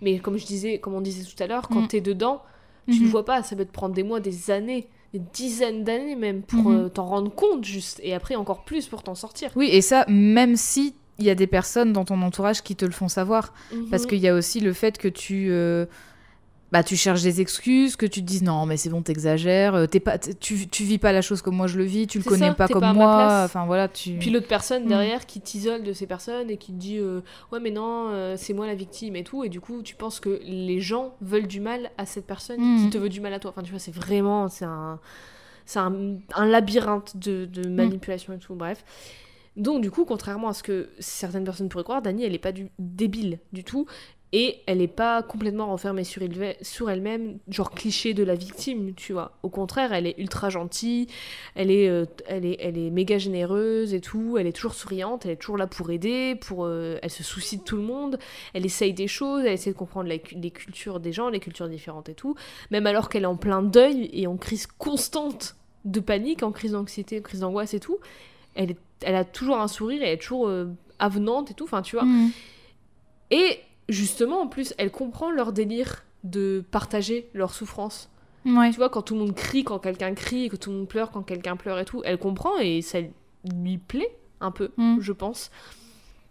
Et son anxiété, son trauma, sa relation avec Christian et tout, c'est une énorme partie d'elle dans le film, mais c'est pas tout ce qu'elle est. Et même si je pense que c'était sûrement, clairement, un billet euh, pour Harry Astor qui voulait faire un film sur la rupture, et du coup, je pense que il s'est. euh, Dany, c'est un peu lui, tu vois Ouais. qui, qui, Mm. qui vit une rupture. Mais c'est pas, elle n'est pas que ça, parce qu'elle existe quand même en tant que personne dans les scènes où elle n'est pas avec Christian, par exemple, ou même quand, même quand elle fait ses crises d'angoisse. Enfin, quand elle est pas, elle est, elle est pas réduite qu'à ça non plus, tu vois, mais elle existe par elle-même. Hmm. Elle n'est pas que définie par sa relation et tout, même si c'est une grosse partie d'elle et de son évolution dans le film. Et au plus le film avance, au plus on la voit évoluer, sans Christian d'ailleurs, au plus on voit des scènes où elle est plus avec lui. Et euh, physiquement, je veux dire, parce qu'au début du film, vraiment, quand on les voit, ils sont toujours à deux dans la même scène. Et au, plus euh, en Suède, au, au, fil du truc, et eh ben t'as des scènes d'elle toute seule, t'as des scènes d'elle avec euh, les meufs de, du, groupe et tout, et euh, quasiment plus aucune avec Christian, ou pas dans le même plan. Mais d'une certaine manière, est-ce que ça voudrait pas dire aussi que c'est euh, qu'on commence à l'isoler elle C'est ça. Voilà. Ça, de l'autre côté, finalement, tu vois, la nuance, elle reste aussi mince. C'est qu'on se dit, bah c'est cool parce qu'ils lui permettent de se détacher de lui. Euh, en isolant l'un ou l'autre, n'importe, ou les deux en même temps. Euh, mais du coup, forcément, il y a encore cette question d'isolation euh, qui apparaît. C'est genre, bah, on va l'isoler comme ça, bah, on va pouvoir par exemple plus facilement la droguer, ou il mhm. pourra pas rentrer dans sa tête, et enfin, ce sera peut-être plus simple. Enfin, tu vois, je sais pas, hein, mais du coup, est-ce que, il y a aussi cette, cette double lecture aussi, voilà. parce que ça peut être de l'isolement de leur part, mais ça peut être aussi elle qui trouve son indépendance, hmm. indépendance toute seule. Ou les deux. Ça, Voilà, il y a les hmm. deux en fait. Et c'est pour ça que la fin, elle est horrible, mais en même temps trop bien et trop joyeuse parce qu'elle s'est libérée d'un truc, mais peut-être aussi qu'elle. qu'elle ah bah elle pourra pas, elle pourra pas partir. Hein, ah, voilà, Là c'est foutu. Hein. 72 ans, hein, Dani. Mais euh, dans tous les cas, c'est indéniable que Dani maintenant c'est euh, une grande figure de l'horreur. Tiens. Euh, en tout cas, et que c'est une personne, un personnage vraiment, vraiment très important, qu'on l'aime ou pas d'ailleurs, que tu penses que ce soit une, une conne et euh, qu'elle soit saoulante tout le long du film et tout. Bah si, alors si tu penses ça, c'est vraiment que t'as pas compris. Euh... Ou que t'es un connard. Bah oui, voilà, vraiment que t'as pas compris sa souffrance et enfin. Non mais même, si tu penses ça, à travers elle et grâce à elle, tu vois une facette moins visible et visibilisée de de l'abus et elle raconte une histoire importante à raconter et on en parle, tu vois. Mhm. genre, euh, il y a Midsommar, ça a lancé plein de discussions, et même les personnes qui n'avaient pas vu ça, cet aspect de la relation avec Christian au départ et tout, et ben ils en ont parlé, tu vois. Et même juste la relation avec la secte, ça fait parler de choses comme ça, et du coup c'est super cool. Et d'ailleurs, si vous pensez ou pensez connaître quelqu'un dans une relation abusive, parlez-en, en vrai. Et mhm. même si la personne elle est hermétique, ce qui est probablement le cas, regardez Midsommar. Ou regardez Invisible Man, qui est sorti cette année et qui est aussi formidable sur ce sujet. C'est avec euh, Elisabeth Moss. Avec mhm. Elisabeth Moss. Ou regardez Respire de Mélanie Laurent, qui est vraiment très bien et traite vraiment super bien le sujet de relations toxiques si vous si euh, vous allez si vous allez pas bien vraiment vous enfin c'est pire après bah je sais vraiment pas bien moi pendant le film euh, ouais mais moi je l'ai regardé et c'est ce film qui m'a fait me rendre compte, en fait, de plein de choses. Il est, dur, hein. il, est très dur. Surtout la fin, putain, je me souviens de la fin. Mais il m'a fait me rendre compte de beaucoup de choses et du coup, c'est extrêmement dur à regarder, mais des fois, il faut ça, quoi. Bref, je vais m'arrêter de parler. Et c'est pour. En vrai, c'est pour tout ça que je voulais parler d'elle. Déjà parce que c'est Halloween et parce que, bah, voilà, il fallait un truc, euh, un film d'horreur et tout ça. Et ça faisait longtemps que je voulais parler de Dany et de Midsommar, mais j'ai bien fait d'attendre parce que du coup, il y a eu des podcasts et des articles qui sont sortis et du coup, j'ai pu faire beaucoup plus de recherches. Mhm. Et euh, je sais que nos notes de personnages, elles ont jamais vraiment de valeur. Mais là, encore moins, parce que même si tu lui mets une mauvaise note, même si elle t'a énervé pendant le film et tout, que tu l'as pas aimé, je m'en fous parce qu'on a pu avoir cette discussion et c'est cool. Mhm. Et d'ailleurs, même si je suis une énorme flippette, ça s'est établi, que je regarde pas beaucoup de films d'horreur. Pareil. J'aime vraiment Midsommar de tout mon cœur et c'est vraiment un des films d'horreur qui me fait me rendre compte de genre ah ouais ok l'horreur en fait ça, ça sert à ça, ça permet d'explorer plein de choses mm. et la nature humaine et genre les méandres de l'esprit et euh, des êtres humains et tout et c'est trop bien et c'est un film qui autant dans le fond que dans la forme je trouve est parfait. Et genre tout est pensé et ressenti au millimètre près. Genre le truc avec la peinture de l'ours. L'ours tu vas le mhm. retrouver plein de fois. Le triangle tu vas le retrouver. Le jaune le bleu la tapisserie qu'on retrouve peinte sur les, les, murs euh, partout tout est pensé. euh, c'est trop bien. Tout a un sens, tout se fait écho. Ça multiplie l'intensité émotionnelle et le propos fois mille. Et c'est pour ça que j'aime trop ce film, que j'aime trop Dani. Et je n'ai plus de salive. Est-ce que tu as des questions? Bah non, j'ai pas de questions. Mais euh, alors. J'ai vraiment une capacité de mémoire en ce moment, c'est terrible, parce que j'avais pensé à ajouter quelque chose et je l'ai instantanément oublié. Donc euh, voilà, c'est Je t'ai terrible. laissé zéro. euh, Je voulais pas te couper, euh, tu étais, tu étais parti euh. sur ta lancée. Euh, mais bah, je, je j'arrive pas à le retrouver. Bon, tant pis, c'est pas, C'est pas grave. c'est que ça devait pas être si important que ça. j'ai pas de questions, j'ai une échelle et Oh c'est en effet très dur de noter. parce que en fait il y a vraiment beaucoup de nuances et comme on l'a dit plein de fois pendant le podcast vraiment euh, faut- si vous avez pas capté ça c'est que vous nous écoutez pas clairement Euh, c'est que c'est très compliqué enfin je veux dire c'est il y a des nuances et c'est vraiment euh, il y, y a des parois très très fines entre plein de choses et délicat. c'est ouais. et c'est justement la complexité de tout ça qui rend euh, qui rend euh, ma notation euh, très euh, très difficile à faire. Après, tu notes le personnage, tu notes pas euh, le film. Bien sûr, bien sûr. Mais justement, comme tu m'as raconté l'intrigue du film, j'ai plutôt peur que, Ouais. à l'inverse, ce soit l'intrigue du film qui Mais influe Je sur ma note. Parce que c'est la Bah protagoniste. oui, non mais bien sûr, Et l'intrigue du film, c'est son histoire. bien Donc, sûr. Désolée pour le spoil, Du au coup, fait, du coup. du coup, bon, pas de souci. Du coup, sur 9 pots d'ours. Oh. Voilà, 9 pots d'ours, euh, je vais pas faire les détails, un pot d'ours comme le kigurumi que j'avais mis Voilà. en indice. Euh, eh bien, D'ailleurs, meilleur euh, costume de couple d'Halloween. un ours et une personne en, en couronne de fleurs en May Queen. c'est vraiment un peu, un peu public de niche quand même comme costume, mais Bah stylé. euh, ouais, c'est un peu glauque comme costume aussi. Ouais. Mais si t'as un message à faire passer, tu dis à ton partenaire ou ta partenaire, T'aurais pas envie de mettre un costume d'ours tu mets un costume d'ours, moi je m'habille en tout en fleurs et puis voilà. Ça tirait vachement bien. hein. Euh, non, bah du coup, sur 9 costumes d'ours, je vais mettre... Euh... 9. Je vais mettre 9. Parce qu'en fait, je voulais... euh, Sachant que Je nos voulais notes mettre- pas de valeur. hein, c'est oui, non, mais voilà. je voulais mettre vraiment un tout petit peu moins. Euh, mais en fait, je me dis, ben non, parce que son évolution, elle est très logique. Et en gros, si j'aurais... Enfin, si j'aurais... C'est bravo, Eve. Si, oui Les Ça fait deux heures et demie qu'on parle Alors, si j'avais... Oh, je Euh, si j'avais voulu mettre moins, c'est uniquement parce que bah, je trouve ça triste euh, que justement, finalement, ce soit une relation particulière, donc avec cette euh, secte en l'occurrence, qui la sauve de- de- d'une autre relation très dure. Euh, mais en même temps, il n'y a pas 36 000 issues avec le scénario du film. Oui. Et justement, c'est aussi pour ça que quand tu m'as dit qui va-t-elle choisir, bah en fait, je, je- c'est pour ça que j'ai pro- enfin, j'ai dit mais pas elle quand même, parce que en fait. Elle aurait elle pu être matrixée à ce point-là. Mhm. Et du coup, là, vraiment, ça aurait été l'horreur jusqu'au bout. C'est C'est que clair. finalement, elle décide de se sacrifier. Euh, tu Ça vois aurait été horrible. et donc ça aurait été horrible. Finalement, c'est trop cool. Enfin, c'est trop cool. c'est cool, du coup, qu'il ait payé la monnaie de sa pièce, Ah, euh, dirons-nous. Euh, dans mais le quand tu scénario vois du cette film. J'étais en mode yes, putain, mais oui. Mais du coup, Oui. bah, pour le coup, tu vois, moi, ça m'a vraiment fait peur de me dire, Oh, mais en fait, elle pourrait se choisir, elle, finalement, puisque c'est un étranger ou une étrangère ou quelqu'un qui est déjà dans la communauté. Donc, elle aurait pu choisir elle aussi. Mhm. Parce que, a priori, c'est pas un totem d'immunité, euh, la May Queen. euh, tu peux te choisir, il y a, rien qui l'interdit. Mhm. Donc, ça m'avait vraiment fait peur que ça arrive. Euh, ce n'est pas le cas, donc tant mieux. Euh, mais du coup, non, 9, 9 pots d'ours sur 9. Eh ben, bravo. Dany Ardor, Dany le Feu. Dany le feu, le sang de la veine.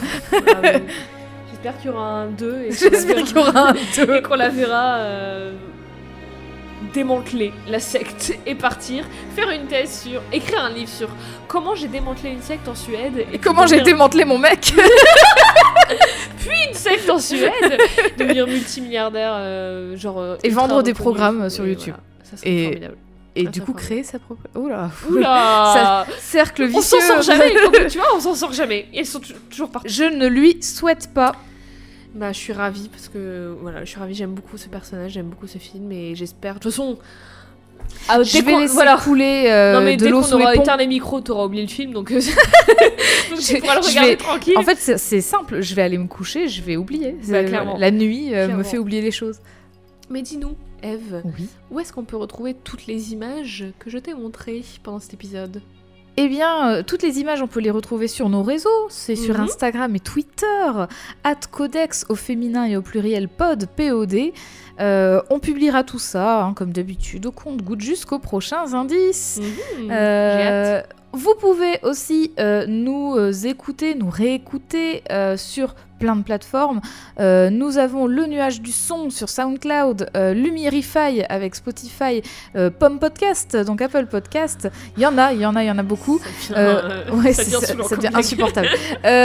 Ou alors toute autre application de podcast, puisque apparemment on On est est partout. plutôt partout. Vous pouvez pas nous Donc, échapper. voilà, Nous c'est sommes une secte. la globalisation. Ah, ne dis pas le mot secte, j'ai pas envie d'avoir des avocats. j'ai pas assez d'argent pour payer des avocats. Et d'ailleurs, si vous nous écoutez sur iTunes slash Apple Podcast, vous pouvez nous laisser un avis 5 étoiles avec un commentaire. Ça nous aide beaucoup et Petit ça permet sympa, oui. à d'autres personnes de découvrir le podcast et le partage, c'est cool. Voilà, et si vous avez envie de nous proposer euh, un personnage euh, Oui, féminin euh, fictionnel, euh, ce serait avec plaisir qu'on écoutera vos avis. Avec Voilà. Est-ce qu'on ne se dirait pas à deux semaines? Mais si, bien sûr, à deux semaines pour un nouvel épisode. Bientôt. Bientôt. En suédois. Fallait que je flex mon Oh là là, la flex.